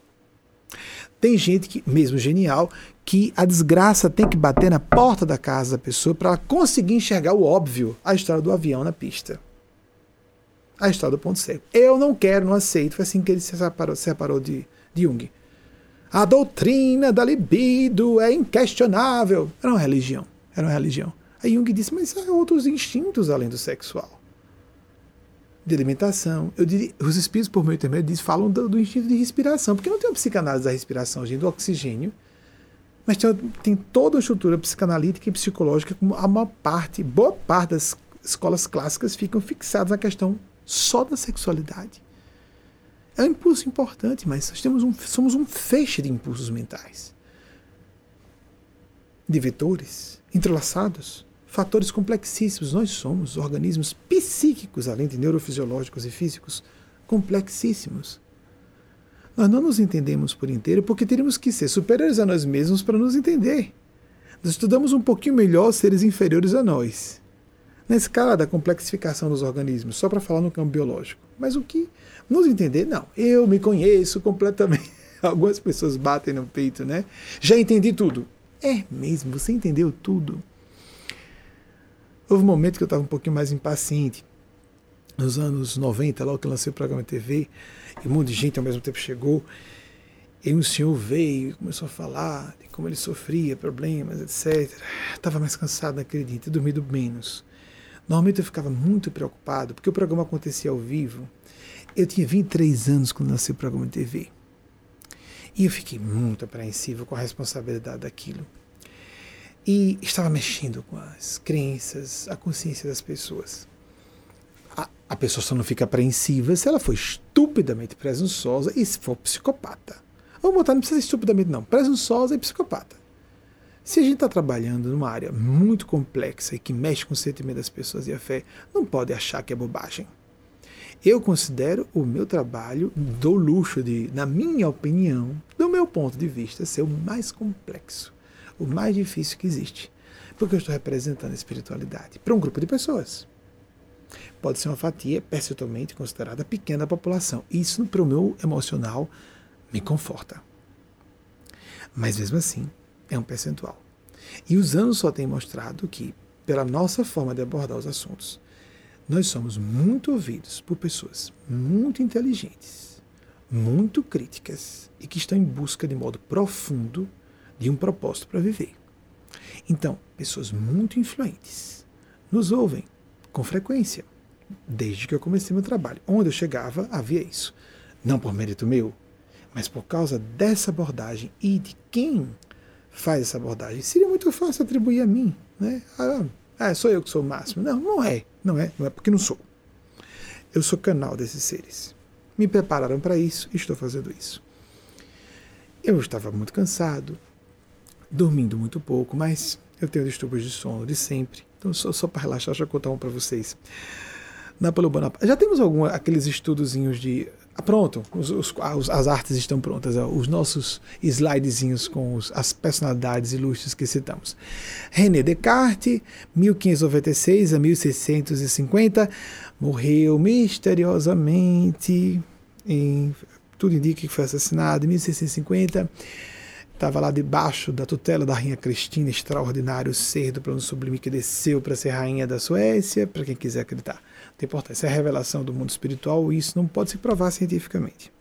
Nem tudo se prova cientificamente, nem tudo passa pelo espectro da ciência. Embora a ciência seja fundamental, estou usando argumentos científicos para falar de espiritualidade. Próximo, por favor. Max Planck, já tínhamos citado semana passada, devia estar pronto, né? Porque eu citei na semana passada, 1858 1947. Próximo, por favor. Sir James Jeans, aí 1877 e 46, tudo certo também. Fico, fico preocupado com as datas e atrapalhar. Tem mais um? Eu citei Eddington. Pronto.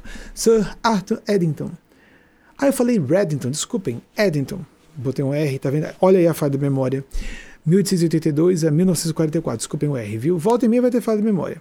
Terminou, não foi? Ah, tem alguém dizendo, você fala de discurso do método, e por que você não fala de princípia?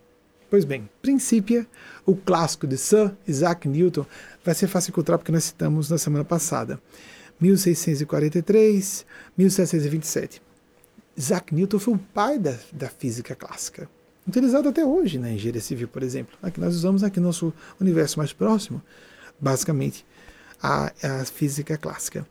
No seu livro Princípia, publicado em 1687, portanto, exatamente 50 anos depois do discurso do método. É bem interessante porque quando eu fui falar de. Uh, vejam como os espíritos chamam atenção para coisas curiosas, né? Existe também uma distância de 50 anos entre a publicação do, a, do discurso do método do, de Darwin, ou Darwin, em 1859, e em 1809, quando Lamarck falou sobre a sua tese evolucionista, o francês, debaixo da tutela de Napoleão Bonaparte. Também entre René Descartes e a, o livro clássico Discurso do Método de René Descartes e Isaac Newton, mas sem polarizações. Muito pelo contrário, Isaac Newton veio trazer uma base matemática para as proposições filosóficas de René Descartes.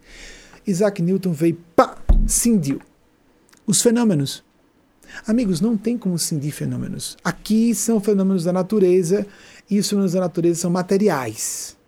E aqui é o universo místico espiritual de seres imateriais. Isso é assunto da religião. Foi uma forma inteligente de, naquela época, num mundo de tanta superstição e religiosismo convencional, fosse da igreja anglicana na Inglaterra onde ele estava, fosse de outras correntes protestantes que já existiam poderosas, da própria igreja católica, daquela época, não estamos falando da religião de hoje, daquela época, era uma forma de a ciência se proteger. Não, não estou discutindo o assunto de Deus, é seu assunto. Eu fico aqui falando só de natureza, não é só aqui da matéria, é outra coisa.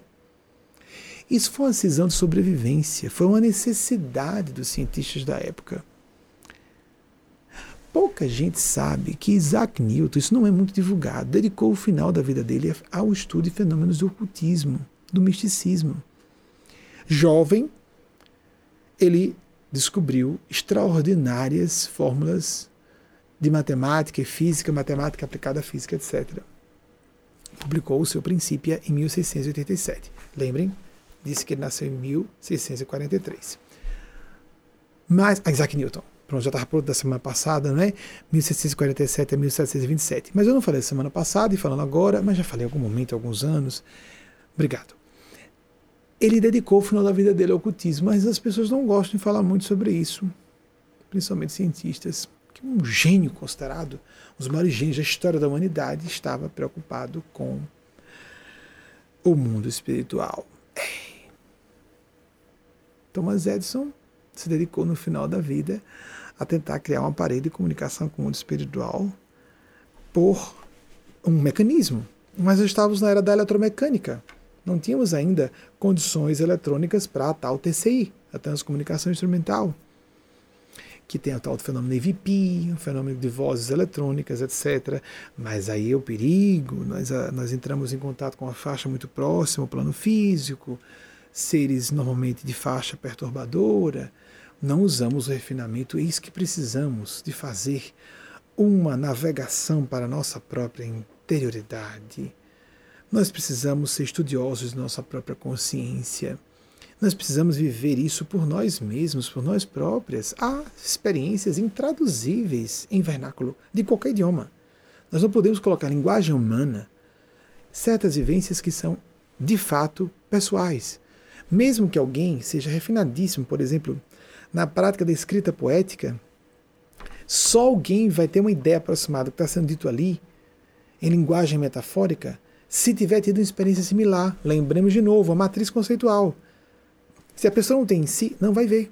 Por exemplo, há um caso documentado, eu não vou me recordar, mas é fácil a gente estudando descobrir eventos similares. Isso é um fenômeno relativamente documentado por pessoas que têm experiências de precognição, experiências mediúnicas, etc. O mesmo acontece com fenômenos mediúnicos. Mas por que a espiritualidade falando por esse médium fala uma coisa sobre esse assunto e por outro médium fala outra coisa? Porque o médium é um intérprete. Porque o médium é um tradutor ou uma tradutora. Assim, se a pessoa não tem maturidade, conhecimento, inteligência, profundidade, vai dizer asneira em nome de um ser superior. Vai distorcer. Distorce mesmo. Todos nós distorcemos em algum grau. Mas quanto mais inculta, mais preconceituosa, mais imatura ou mais malevolente uma pessoa, mais ela vai empenar, inclusive deixando a coisa muito arrumadinha, conservadora e moralista, porque assim convence maior número de pessoas. Abramos os nossos olhos. Jesus disse: Conhecereis a verdade e a verdade vos fará livres. E ele acusou religiosos e pessoas de elites de sepulcros caiados, brancos por fora, cheios de podridão e rapina por dentro. Abramos os nossos olhos. A experiência foi a seguinte: um sujeito teve uma experiência pré-cognitiva muito intensa na juventude. E ele se viu numa certa posição. Ele ficou muito tempo intrigado com essa experiência, porque ele se via numa certa poltrona, sentado, via crianças, que ele sabia que eram filhas dele, via a esposa e sabia que atrás dele havia um objeto que ele olhava e não conseguia ver o que era. É como se houvesse um borrão na imagem. O que, que era aquele objeto que estava logo atrás dele, que ele olhava e só via um borrão e ele queria ver e não conseguia ver? Muitos anos depois, pelo que eu me recorde, o ano em que aconteceu o episódio foi 1968. Ele tinha tido essa experiência bem mais cedo, no início do século XX. O episódio, exatamente como ele viu, a precognição é evidenciada é, cientificamente desde os anos 1930. Quem acha que não existe, vá ler sobre o assunto. Não diga asneira. Não acredite se é bobagem. Se informe, não diga asneira. Ah, mas eu sou PHD de quê, querido? De qual é a sua área de especialidade? Não vá falar do que você não conhece, fala da sua área. Então, estava em 68 com o jornal aberto na época dos periódicos impressos, né?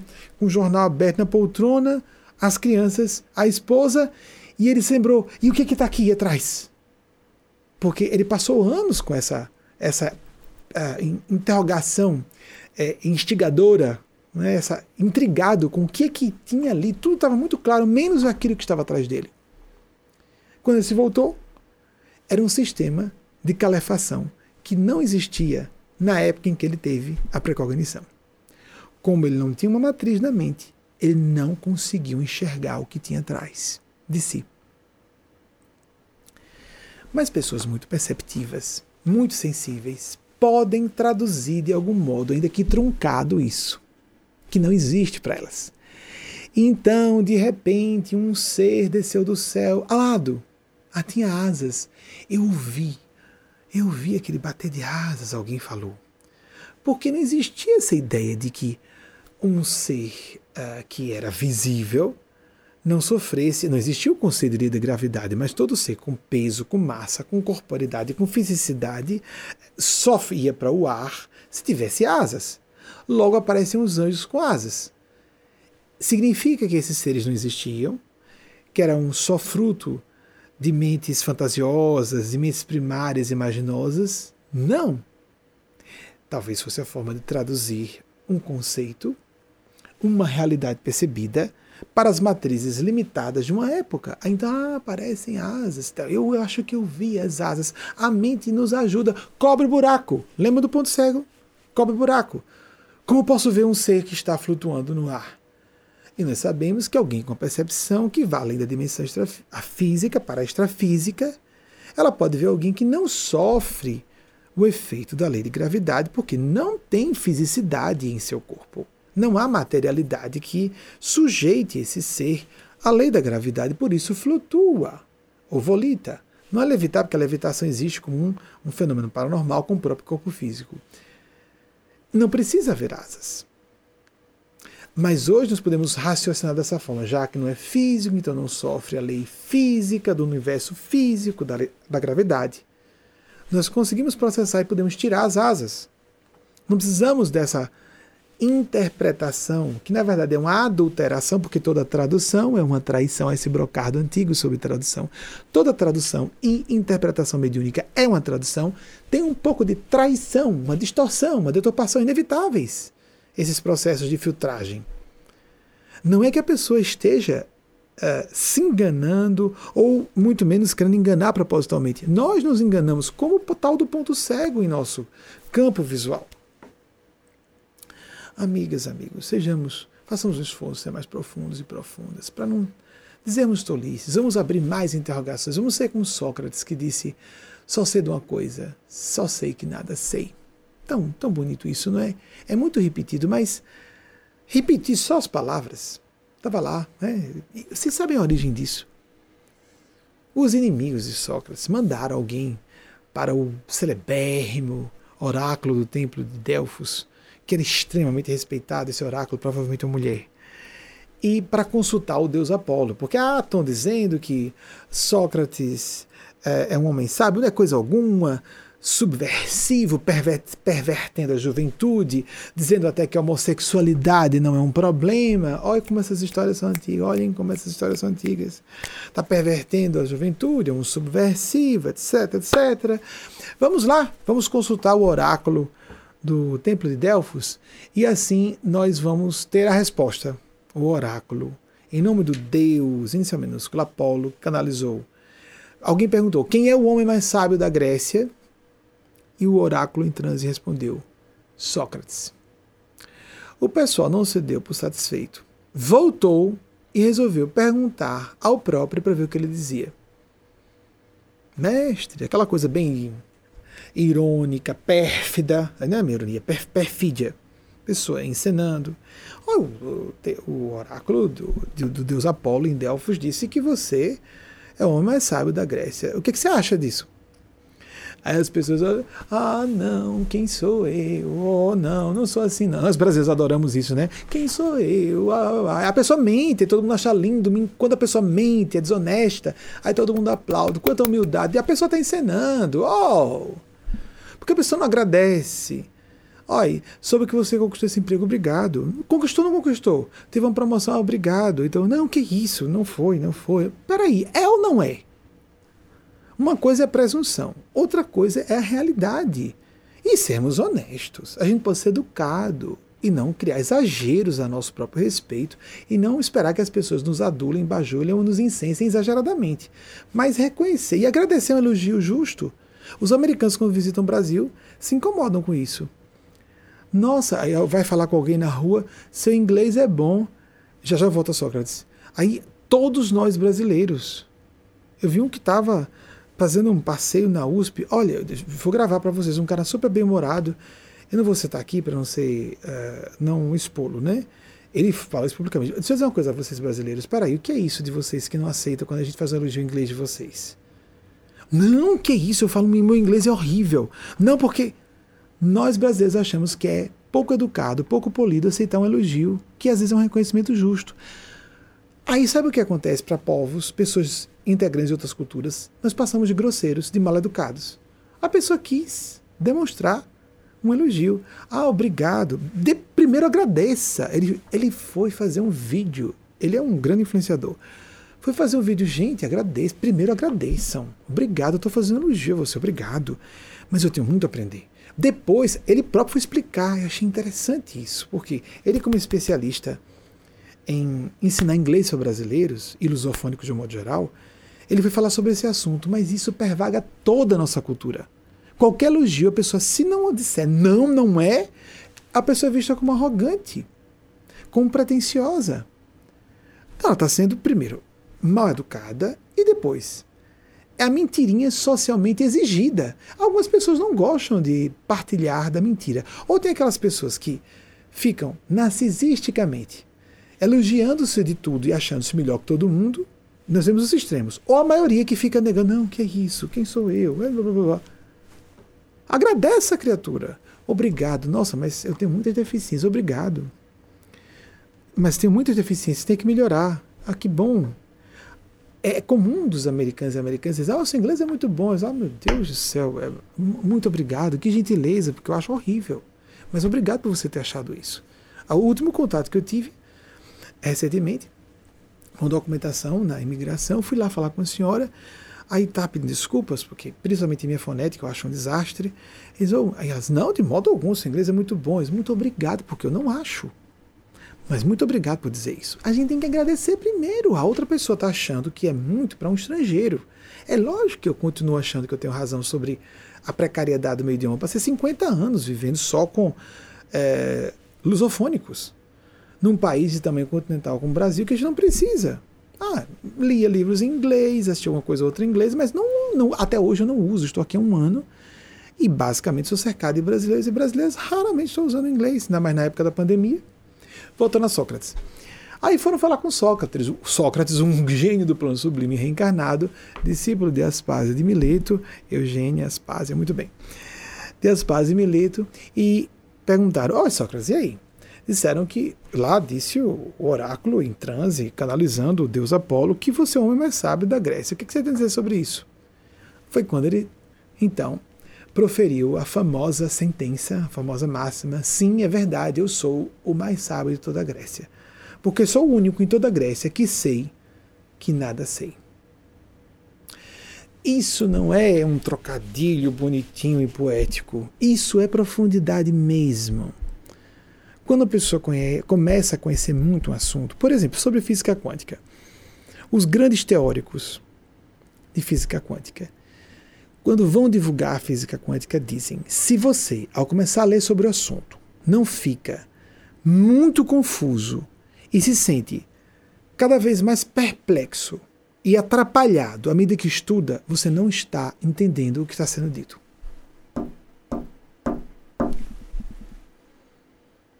E nós vemos muita arrogância em pessoas negarem. Não, que é isso? Peraí.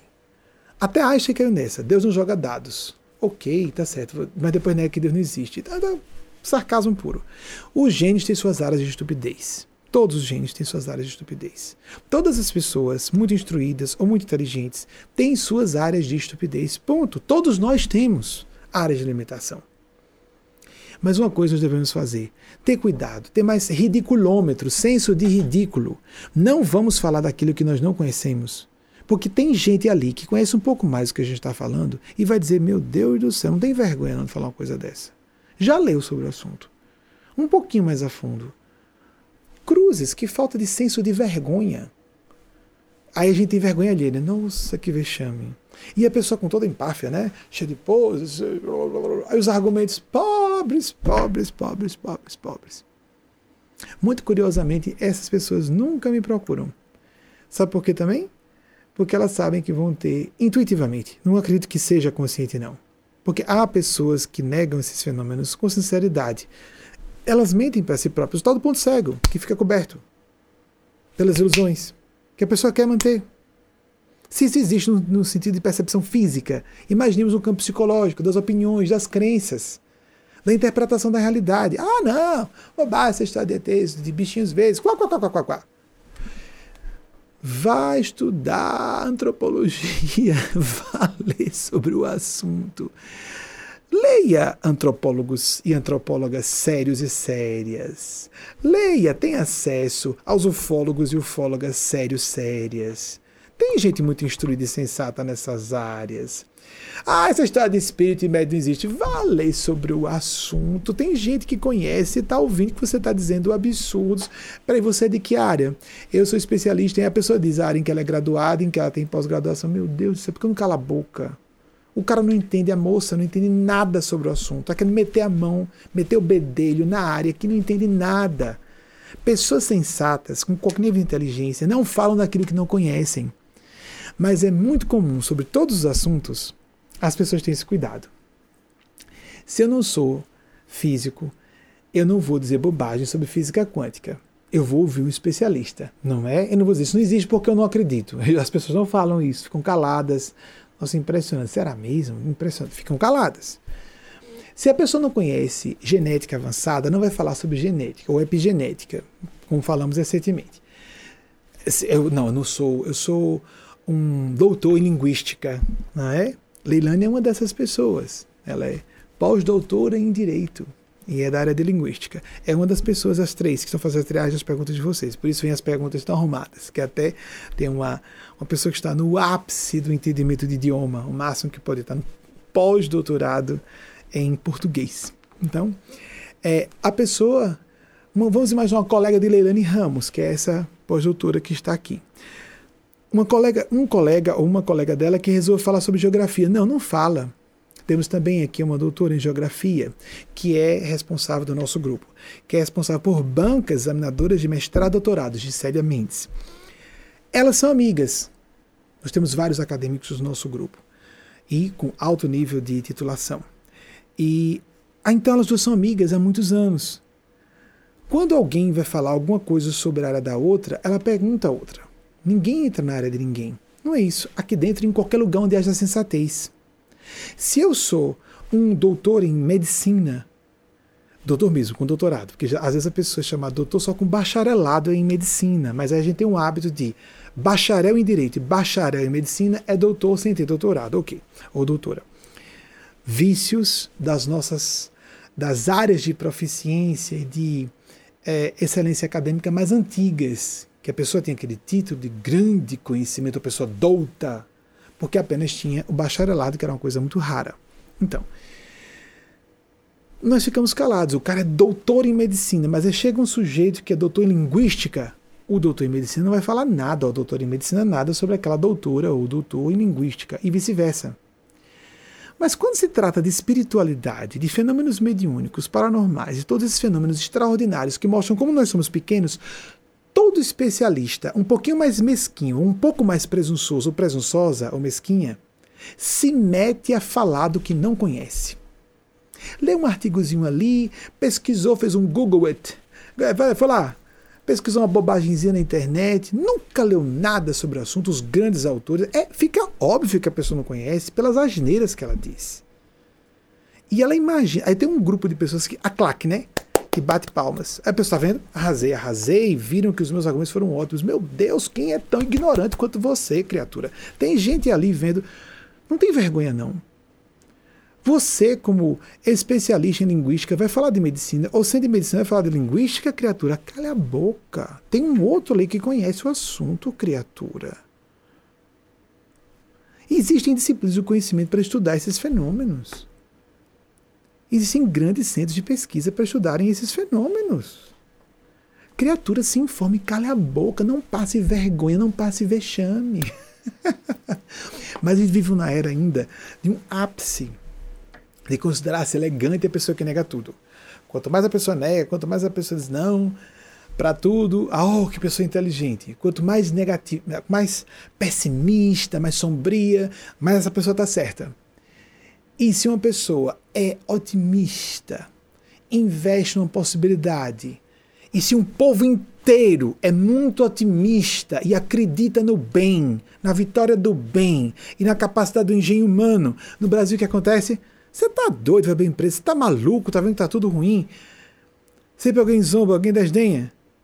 O que acontece com, com uma cultura ou um país que é constituído de pessoas essas que são condenadas no Brasil?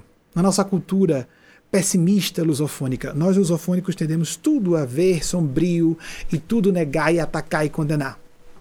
O que acontece com a cultura que é muito otimista, muito idealista, muito aventureira e muito disposta a inovar e a criar e a fazer? Surge uma pátria como essa dos Estados Unidos.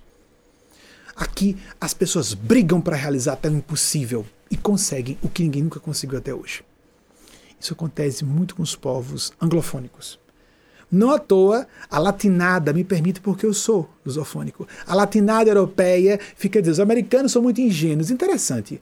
A Europa, com seus velhos vícios coloniais, imperial, o imperialismo colonial europeu está decadente desde a Primeira Guerra Mundial, não sai da fixação sombria de que ser inteligente é dizer que nada é nada, nada, nada, tudo é nada. Mas não, não se cansam dessa bobajada, não. Ateísmo existe de sempre, de sempre, não é novidade não, gente. Na Grécia Antiga havia ateus. No meio dos, dos hebreus havia ateus, os saduceus que não acreditavam em vida após a morte. Isso não é novidade nenhuma. Eu ouvi pessoas muito ignorantes. Ah, sei, acreditar em vida após a morte é coisa de gente ignorante. Eu vi gente muito ignorante, tive contato, fiz questão de conversar. Tanto com pessoas muito instruídas e inteligentes como ignorantes. Me pasmava, eu criança e adolescente, em muito contato com essas pessoas, gente que parecia, e eu percebia a contradição. Interessante, dizem que só pessoas ingênuas e incultas, pessoas muito pouco instruídas e que creem em fenômenos espirituais e são mais religiosas. Eu cansei de ouvir como mais comum entre pessoas semi-analfabetas ou analfabetas dizerem: bobagem, morreu, vai para debaixo da terra. Você já viu o bicho morto? É isso que a gente vai virar. Vai para debaixo da terra. Eu ouvi isso inúmeras vezes, de inúmeras pessoas, porque eu conversava com todas elas. Batia papo. Não considerava que uma pessoa inculta não tivesse algo a me dizer. E outra coisa curiosa que me deixou perplexo na adolescência, quando tive a oportunidade de conversar com muita gente considerada é, inapta a me ensinar nada, foram me falar sobre fenômenos do folclore brasileiro. Mula sem cabeça, Saci Pererê eu não ouvi, mas Mula sem cabeça, Fogo Selvagem, eu vi lobisomem, ouvi relatos sobre lobisomem, etc. Aqui ou ali eu via, ah, acredito sim, acredito. Algumas pessoas, algumas poucas com quem eu tive um contato mais profundo e conversei mais longamente, como eu tinha uma boa intuição para ler pessoas desde o nascimento, eu ficava perplexo, porque eu tinha uma visão e uma educação racionalista na infância e na adolescência. Vivia num ambiente religioso para quem acreditava, aquela dicotomização criada por Descartes e consolidada por Isaac Newton como falei a vocês, e eu separava o mundo espiritual e material e o mundo uh, matéria espiritual religioso, o imaterial e espiritual como religioso, e o mundo material, físico, natural, como um fenômeno que apenas as ciências racionalmente e de uma perspectiva materialista explicavam. Eu entendi o mundo assim, dicotomizado. Foi assim que eu fui criado e muitos estão presos a essa dicotomização até hoje. Isso é uma falha paradigmática que foi detectada desde o início do século passado. Mas tem gente teimando até hoje, não quer se informar, parecendo os detratores de Pasteur. Vejo, mas não acredito, porque é impossível. Ele provando aqui está a existência de micróbios. Não, não, não, não. Não acredito. Não pode existir porque me recuso a acreditar. É impossível. Eu não posso aceitar. Um cientista disse isso. Em público. Diante de outros colegas. Então, uma dessas pessoas, eu me recordo um em particular que me chamou muita atenção. Eu vi mesmo um lobisomem. É, e eu, eu, olhei de novo, é, desculpe, mas é porque isso não existe. A orientação que eu tinha, num ambiente de instrução, formal, etc., essas coisas são do folclore popular, são ficções, superstições. É, mas isso não existe. Existe, filho, existe, eu vi. Não, mas não é porque ouviu dizer e você acreditou, não. Não, eu mesmo vi. Foi assustador. E começou a me detalhar como viu essa figura de lobisomem. O que é o lobisomem? Se a pessoa tiver um conhecimento, só para falar de uma particularidade, a pessoa, isso aqui a pessoa pode não aceitar, viu, amigos? Isso, o que eu estou falando aqui agora não tem a ver com o que eu falei até agora. É outro assunto. É uma particularidade, uma curiosidade. Quem acredita nos fenômenos mediúnicos e resolve um pouco, um pouco além, vai ver na literatura de Chico Xavier um fenômeno que ele chamou de licantropia, o espírito André Luiz, provavelmente Carlos Chagas, falando através dele. No clássico, no, na clássica obra A Vida no Mundo Espiritual, que a Federação Espírita Brasileira publica. Chico Xavier cedeu os direitos autorais à Federação Espírita Brasileira. Nós respeitamos muito o meio kardecista, embora não sejamos ligados ao meio kardecista. Somos desligados de qualquer religião formalmente organizada desde 2008. Fui católico, fui kardecista, hoje sou cristão espiritualista. E com todo respeito a quem continua lá. Chico Xavier foi um gênio mediúnico e era uma alma santa.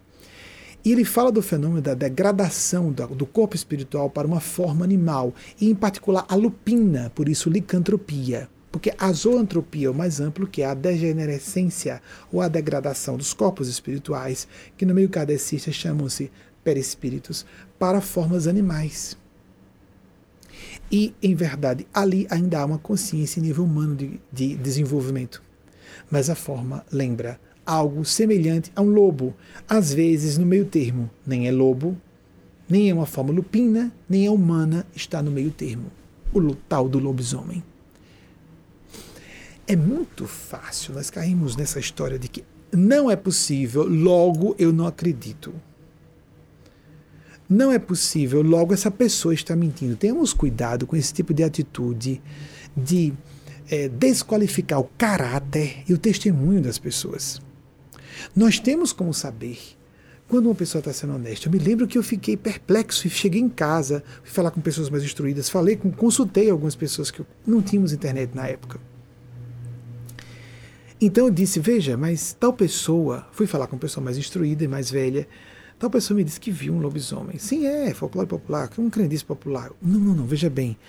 É, é, ele não disse, foi um senhor, ele não disse que Desculpe, porque eu ouvi de um senhor e de uma senhora, não sei qual dos dois que me deu mais confusão, mas eu tenho a impressão que foi o senhor, o de gênero masculino. Mas veja bem, ele não disse que crê, ele disse que viu e ele me descreveu como foi. E ele não estava mentindo. Eu sabia que ele não estava mentindo. Eu não quis acreditar. Eu, eu não acreditava. Eu não aceitava, eu via como folclore. Isso não existe. Existe o mundo espiritual, existem os anjos de Deus, existe Deus e existe o mundo material. E no meio, folclore, fantasia, ficção, é, tudo isso é invenção. É, vampiros, não é? Que não bebem sangue, não bebem sangue, parasitam energias. Os folclores, os, uh, uma série de ficções e mitos, aqueles que parecem puramente uh, fantasiosos, representam muitas vezes realidades espirituais tétricas o centauro. Uma pessoa que dá cintura para baixo, um equino, um cavalo, uma égua. Da cintura para cima é um ser humano.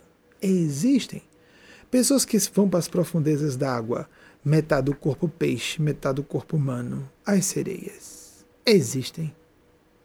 E não são nessas, não definitivamente não são pessoas do bem, no sentido de não estão desenvolvidas, às vezes são sofridas degradações e distorções dos corpos espirituais.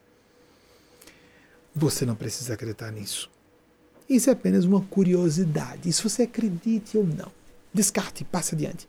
Mas sobre os fenômenos espirituais de um modo geral, sobre os fenômenos mediúnicos de um modo geral, sobre os fenômenos de contato com outras civilizações de um modo geral, isso é indiscutível. Um dos maiores patriarcas da filosofia racionalista, do rigor extremo da crítica, não por acaso, o autor do. Ah, ai meu Deus. Crítica da Razão Pura e Crítica. Crítica da Razão Pura. Immanuel Kant. Vocês fazem um, um, alguns, uns dois anos ou um ano passado, eu acho que eu citei, o filósofo que viveu alemão entre 1724 e 1804. Ele tem uma das frases que eu acho das mais sensatas sobre o assunto. Quando nós ouvimos falar sobre fenômenos, fenômenos paranormais, de avistamento de fantasmas ou espíritos, de uma forma geral, casos em particular, nós podemos denegar. Mas quando pegamos em conjunto essas narrativas, nós não temos como negar a realidade desses fenômenos. Se a pessoa tiver autocrítica e não só crítica, boa, a boa, o bom criticismo antes é autocrítico. Se nós somos bastante autocríticos, tanto quanto críticos, é muito fácil sermos críticos e críticas, nós vamos saber que impressionante, eu guardei comigo. Eu não aceitei, peraí, ou é folclore e não existe, ou essa pessoa está louca ou mentiu. Nem era louca, nem estava mentindo. Ela me fez um relato honesto. E eu fiquei confuso. Mais de não sei se chegou, chegaram a 10 anos, mas aproximadamente uma década teve que passar para que eu tivesse contato com os fenômenos espirituais mediúnicos, porque eu tinha contato com o mundo espiritual desde a infância, mas eu não, não vi formas assim. Não vi seres deformados dessa maneira. Vi depois. Mas na minha infância e adolescência, não. Eu via seres com formas humanas. Via pouco, mais ouvia do que via.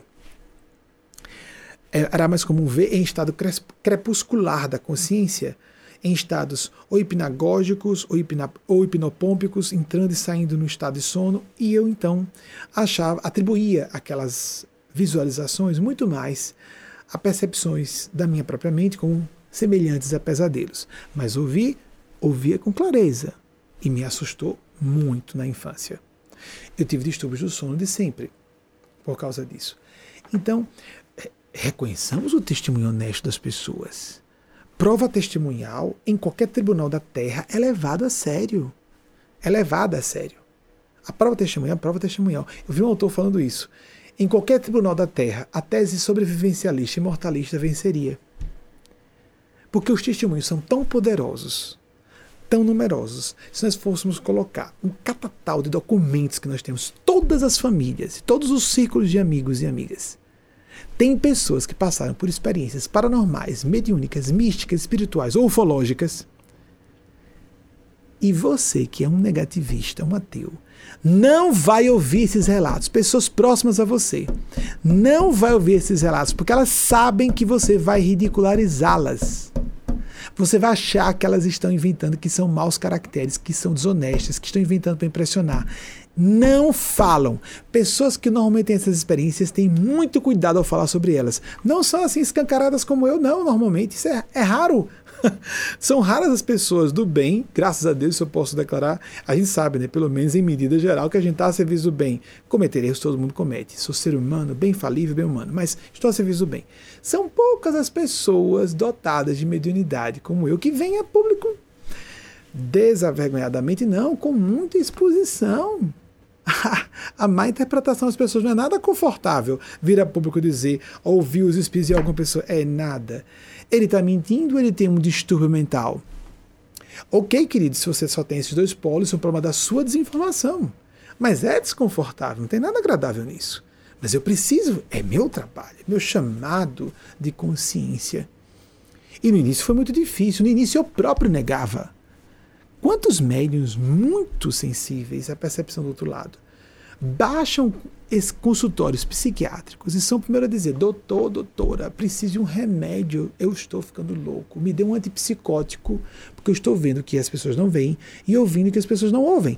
Mas engraçado, um louco que se acha louco e vai pedir, já chega com um diagnóstico e vai falar com um psiquiatra que precisa bloquear essa percepção.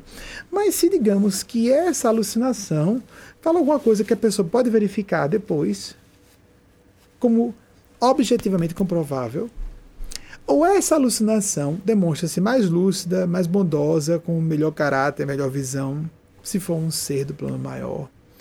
Que alucinação é essa? Ou é uma visão mais ampliada da realidade? Amigas, amigos, então, amadureçamos nosso senso. Só para rir, então, como eu tive muito distúrbio de sono, Napoleão Bonaparte, que viveu entre 1769 e 1921, ele disse: adoraria acreditar nisso. Não acredito. A questão de acreditar. Não acredito. Napoleão Bonaparte nasceu muito antes do, do surgimento da medicina do sono, que estourou mesmo para valer nos anos 1970 aqui nessa região New England dos Estados Unidos, se eu não me engano, parece que tem uma data marco em 1974, mas me perdoem, não conheço detalhes, pesquisem aqui na região de Massachusetts, o estado que é The Spirit of America, o espírito, como nós não temos muito a acepção em português, espírito como inteligência, né? Tanto dois séculos antes, praticamente, da medicina do sono, ele nasceu dois séculos antes da medicina do sono surgir.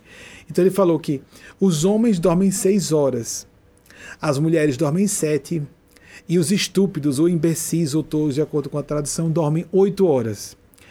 E nessa, nesse raciocínio Napoleão Bonaparte, do, dois séculos antes do, do, surgimento da medicina do sono, então deve ser gênio, né? Porque eu, hoje eu dormi, por exemplo, 4 horas e 45. Eu estou acordado há quantas horas, meu Deus? Há umas 18 horas, 17 horas, trabalhando com a cabeça continuamente. E eu dormi 4 horas e 45 minutos hoje.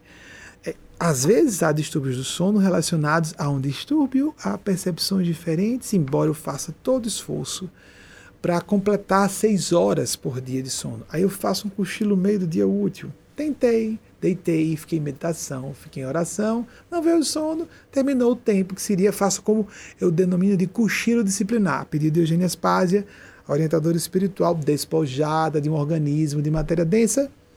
Para quem quiser acreditar, eu tenho consciência da existência dela por evidências sobejas e quem está próximo a mim também. É uma pessoa com quem nós convivemos apenas está em outra dimensão cochilo disciplinar, porque eu me deito e o sono vem ou não vem. Então, para não me dopar, Fico lá esperando, faço técnica de respiração meditativa, aproveito o momento, descanso o corpo um pouco, que fico deitadinho no escuro. Passou o tempo, pronto. Agora vai ficar inútil, me levanto um pouco mais descansado e volto às atividades. Faço isso e é comum eu passar de seis horas. O mais comum é que eu consiga, somando pedaços do tempo de sono do dia, passar de seis horas. Nós temos que fazer um esforço nesse sentido. Mas os distúrbios do sono são muito associados a problemas que não são problemas, são soluções. São uma aptidão à percepção de outra face da realidade. Vivemos uma vida é, amplificada, uma vida duas vezes mais intensa, porque percebemos o que as pessoas estão percebendo e uma outra dimensão, um contínuo, porque não é só uma dimensão, são seres em várias faixas de consciência. Quando Eugênia Spásia, que é um ser desse plano sublime, se manifesta para mim, nessa semana eu tive um episódio desse, em que, em vez de ela se comunicar mentalmente à distância comigo, ela se manifestou no plano onde ela estava.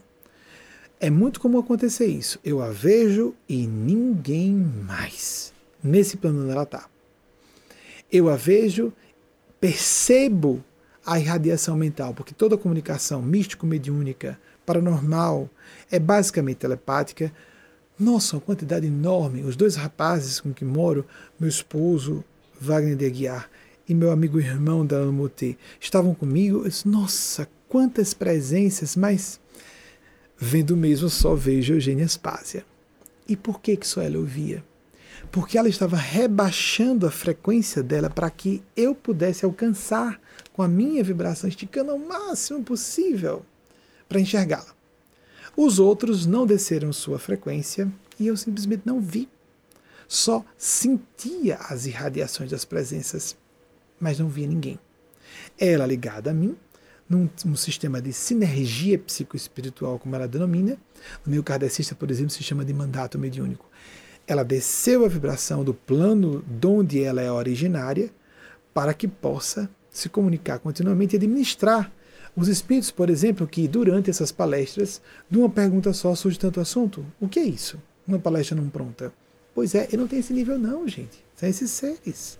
São esses seres que estão me ajudando. Isso não é aquela modéstia falsa brasileira. É diferente. Eu sou canal realmente. Eu estou assumindo publicamente que sou médium. É outra coisa. Estou pondo a cara tapa.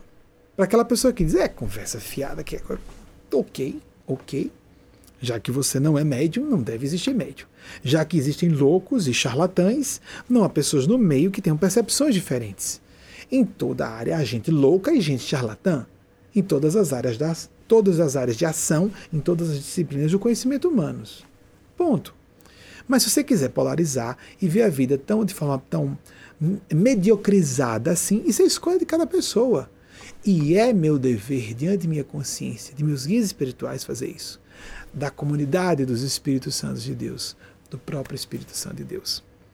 Encerrando por aqui, desejando uma excelente semana para todos e todos vocês. Desculpem mais uma vez o anúncio da nossa conferência é, que compõe a, a 65 edição da CSW e que é o mais, como foi dito exatamente, é o Fórum Mundial de empoderamento de mulheres e meninas mais influente.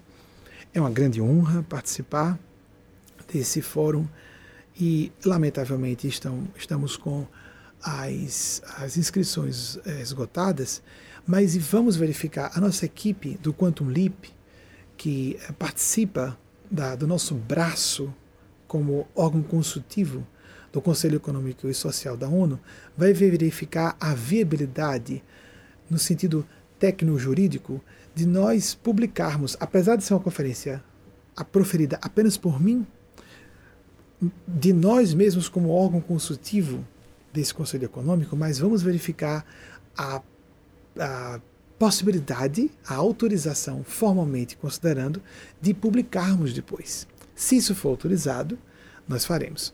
Porque antes nós fazíamos palestras na sede da ONU, mas não da ONU.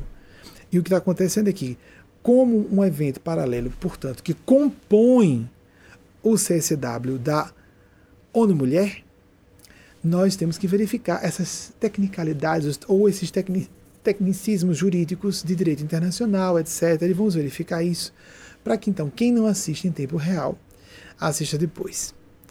Então, por hora, quem se inscreveu, excelente. Quem não se inscreveu, um pouquinho de paciência. Nós vamos verificar depois se é possível a transmissão, a exibição do material que vai ser gravado, com tradução simultânea para o português, quando houver inglês, e para o inglês, quando houver português. Marconi Vieira que é o dirigente do Quantum Leap Institute, em meu nome aqui, o, o Instituto Salto Quântico aqui nos Estados Unidos, vai fazer a abertura, me apresentando em inglês. Eu começo por pouco tempo falando alguma coisa em inglês e depois parto, parto para o português, porque eu não leio palestra. Apesar de preparar no máximo, é a única palestra que eu preparo no ano, como já disse, mas o máximo tópicos eu falo espontaneamente e não tenho essa fluência em inglês como tem em português. É muito comum que a pessoa vai, pega um texto, fica lendo, assim todo mundo fala, faz uma palestra em inglês. Não faço isso. Então vou me apresentar por uma cortesia. Muita gente estrangeira, como disse antes de abrir para o nosso grupo, mais de 120 inscrições de estrangeiros já haviam é, é, sido feitas. Então vou fazer por uma cortesia, vou começar em inglês por um tempo, mas quando a coisa ficar mais densa, em poucos minutos, eu não devo demorar parto imediatamente para o português, porque a tradutora é de alto nível, Teresa Figueira, é extraordinária. Ela foi contratada pela equipe de Hillary Clinton, quando era secretária de Estado aqui dos Estados Unidos, para assuntos de tradução inglês-português, português-inglês. Ela é uma máquina impressionante, porque eu faço em tempo real e ela em tempo real traduz. É, é, é fantástica a capacidade dela de é, tradução simultânea. É um fenômeno. O esposo dela tá, estará fazendo uma, uma é, uma dobradinha com ela, ficam descansando, né? Porque é assim que se faz em tradução profissional. E, mas eu gostaria que ela me traduzisse o máximo possível, porque embora o esposo seja muito capaz, mas ela é extraordinária, realmente é um fenômeno. Nunca vi ninguém traduzindo simultaneamente como ela. E toda pessoa que assiste fica pasma com a habilidade de Teresa Figueira. Não vejo ninguém atualmente capaz de fazer traduções simultâneas de português para inglês, de inglês para português como ela. Não que eu conheça, né? ela é um fenômeno. E fico muito satisfeito que ela possa ser contratada por nós para oferecer esse serviço de alto nível. Quando vocês virem depois, que se isso for publicado, vocês que conheçam um pouco do inglês vão perceber fantástico, ah, na hora, em tempo real, né? O que tem tudo a ver com o meu trabalho, que é de fazer em tempo real também. Até a parte em inglês. Eu imagino que eu vá pedir ajuda a Deus, alguma coisa em inglês assim, porque a abertura é isso. Mas não sei nem a parte em inglês o que, que eu vou falar muito menos a parte em português. Embora eu acredite que vá colocar alguns tópicos, porque é uma palestra que eu preparo a única do ano que eu preparo, de fato. O resto aqui entregue nas mãos. Amigos, eu estudo, eu leio, aqui ou ali, estou me mantendo atualizado. E não brota do meu cérebro só dos espíritos. Mas como eles concatenam e como eles apresentam os assuntos, de acordo com a pergunta que chega na hora, é claro que isso não foi programado, surgiu na hora. E se alguém se surpreende com isso, então, pois então, isso é uma prova da existência deles. Faz questão de deixar claro, por isso, são eles. Não é uma, uma palestra decorada, como falaram uma vez, meu Deus, uma pessoa disse, ah, eu não consigo decorar. Eu, meu Deus do céu, peraí. A pessoa acha que tudo é memorizado, porque viu que um palestrante faz uma palestra aí, passa o ano inteiro, no mundo inteiro, fazendo aquela mesma palestra de cor, memorizada. Cada um tem o seu nível e seu estilo, né? Às vezes é nível mesmo também. E a pessoa às vezes é mais memoriosa do que médium. A outra é mais inteligente do que médium ou memoriosa. Cada um tem o seu traço predominante. Mas também não gosto de ler. Para preservar o fenômeno mediúnico com a sua um dos, seu, um dos seus atributos fundamentais, um dos seus apanágios indissociáveis é a espontaneidade. Porque se a gente programa antes, claro que eu vou, quando, por exemplo, for produzir os tópicos, eu vou receber assistência, mas é diferente nós nos colocarmos completamente nas mãos deles, como fazemos aqui, e vou fazer. Terei alguns tópicos, mas como a coisa vai ser desenvolvida, eu não faço a menor ideia. E muitas vezes no meio, mesmo com tópicos, esqueça, parem. Ah, percebemos que a plateia precisa de outra coisa. Foi. Eles conversam comigo durante tanto em linguagem discursiva como principalmente em linguagem telepática para ser mais rápido. A comunicação com o mundo espiritual é basicamente mental e não é fantasia. Imaginação é uma coisa, memória é outra, comunicação mediúnica é uma terceira completamente diferente. Quem é médio sensível ou evidente ou com mais faculdades paranormais sabe exatamente o que eu estou dizendo. Quem não é, a gente não tem como traduzir em palavras. Apenas tenta colocar em categorias assim, como se fosse possível criar categorias separadas, porque nem a memória e a imaginação são separadas. Assim como a história do ponto cego que falamos aqui, nós cobrimos a memória com a imaginação. Já saíram de uma festa? Falando sobre o que aconteceu? Duas pessoas são honestas, duas pessoas são amigas, mas cada uma tem uma versão diferente do que aconteceu na festa. Como a pessoa estava vestida, como a pessoa falou tal coisa. Não, você tá louca, não foi isso que foi dito, não. Ou então você está mentindo. A gente cai nessa acusação de que o outro mentiu é louco, porque há distorções da memória humana. E nós cobrimos os pontos cegos com a imaginação sem perceber, inconsciente. Não foi proposital distorcer. E às vezes quem está distorcendo somos, somos nós e não outra pessoa. Ou a nossa distorção pode ser maior do que a outra pessoa. No fenômeno mediúnico também. Os pontos cegos são cobertos com a informação que a pessoa tem, com as opiniões pessoais, que distorcem as canalizações mediúnicas, mesmo que inconscientemente.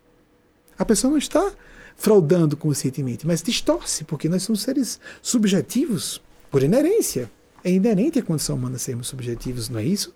Opiniões, pensar próprio, sentir próprio, valorar pessoal, idiosincrático, nossas ideologias, nossa biografia dessa mesma reencarnação. Tudo isso distorce e dá um viés às nossas percepções que Maria Cristo, que Nosso Senhor Jesus, o grande anjo. Ah, sim, Immanuel Kant, desculpem, já íamos encerrar aqui. 1724, 1604, mais alguma coisa? Está tudo certo? Não, pela boa parte. 1769, 1621, tá, tá, também as datas estavam certas. A minha preocupação mais com as datas, que é onde mais eu falho. Mais alguma coisa? Não. É mais fácil, pronto, terminou. Então, que os Cristos de Deus, ou Cristo Jesus, de acordo com a sua religião, não importa Viva a sua espiritualidade, viva a sua experiência mística, viva a sua experiência devocional. Só assim a gente pode ser feliz, felicitas. Uma das origens etimológicas da palavra felicidade é essa, fé legítima. Não podemos ser felizes sem, sem fé, sem um conjunto de valores sólidos e que vejam a vida como um pouco mais do que a matéria. Só o mundo físico é muito pouco. Somos muito mais do que isso. Não a crença, é um fato. As crenças devem se ajustar ao fato e não o inverso. Seja feliz. Seja feliz, seja feliz.